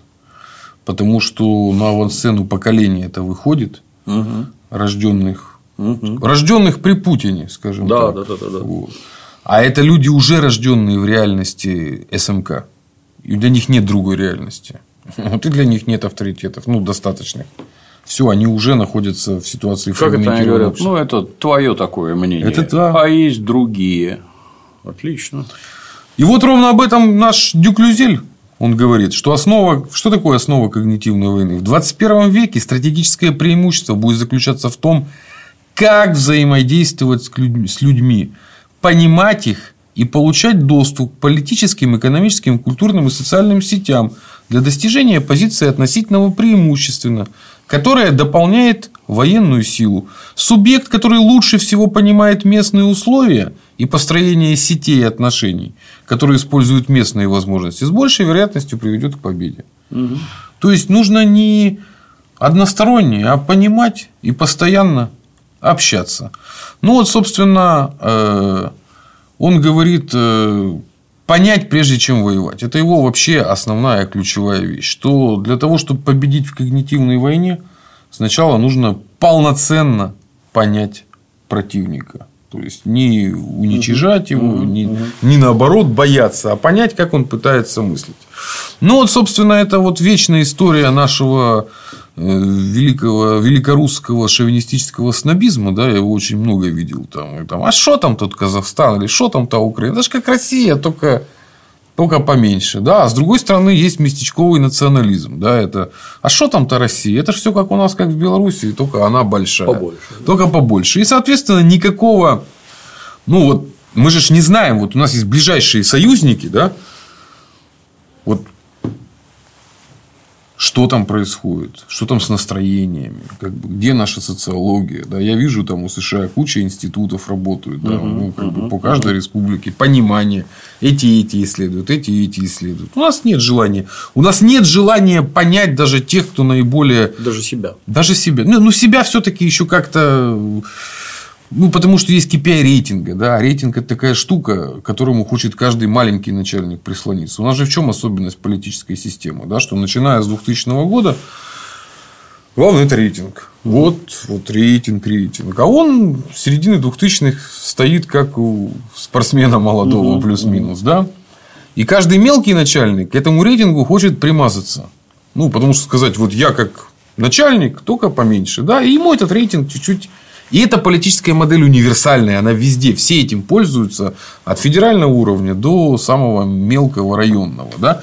А так как у тебя голова настроена на рейтинг, то ты, для тебя не нужна коммуникация. У тебя все ради этого, да? Ну вот все, да, все, да, все, да, все да. ради этого. Зачем тебе коммуникация? Зачем тебе вообще что-то понимать, что, как это происходит? Поэтому система начинает э, интересоваться, что происходит, только когда возникает угроза какому-то рейтингу. Да? Ну вот прям вот уже угроза, угроза, угроза. А что у нас происходит? И тогда действует по принципу давай закидаем проблему баблом, да? Угу, давай, угу. давай, давай закидаем.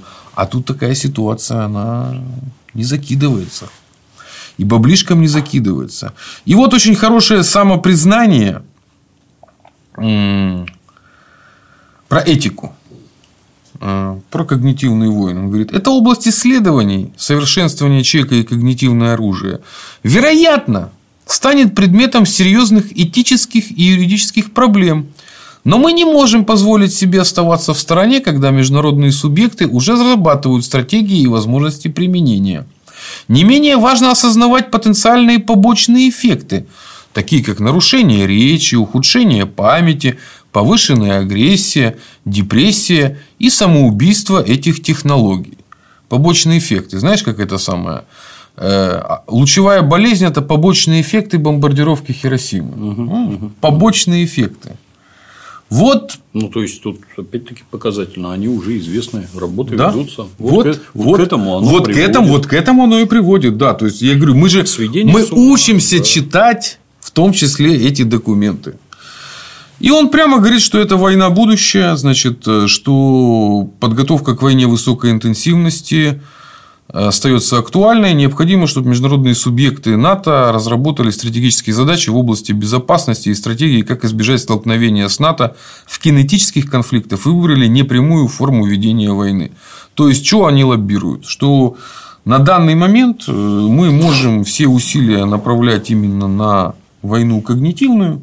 Этого достаточно в плане преимущества Да, над остальными. да, да. И мы, в общем-то, вообще можем не заморачиваться по этому поводу. Наша задача просто главное изучать и держать руку на пульсе, потому что на данный момент у нас и так уже технологическое преимущество именно в этой сфере сведения людей с ума. Но сведение с ума – это конечная цель. Но пока человека не сведут с ума, его нужно провести по пути манипуляции, чтобы он своим фекальным мышлением заражал других, и потом уже пришел, собственно, к этому собственному концу. И вот когнитивная война, она вот об этом длинном пути и о том, как надо идти.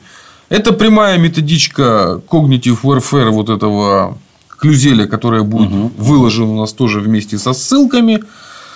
На сегодня, я думаю, мы уже все лимиты исчерпали. У нас следующая часть называется «Когнитивная война. Доктринальный вопрос». Там мы разобрались с работой узкопрофильного специалиста, а тут мы разберемся именно в дискуссиях, которые происходят в НАТО. То есть там будут уже психологи, там уже будут военные специалисты, уже будут киберинженеры, как они все это видят.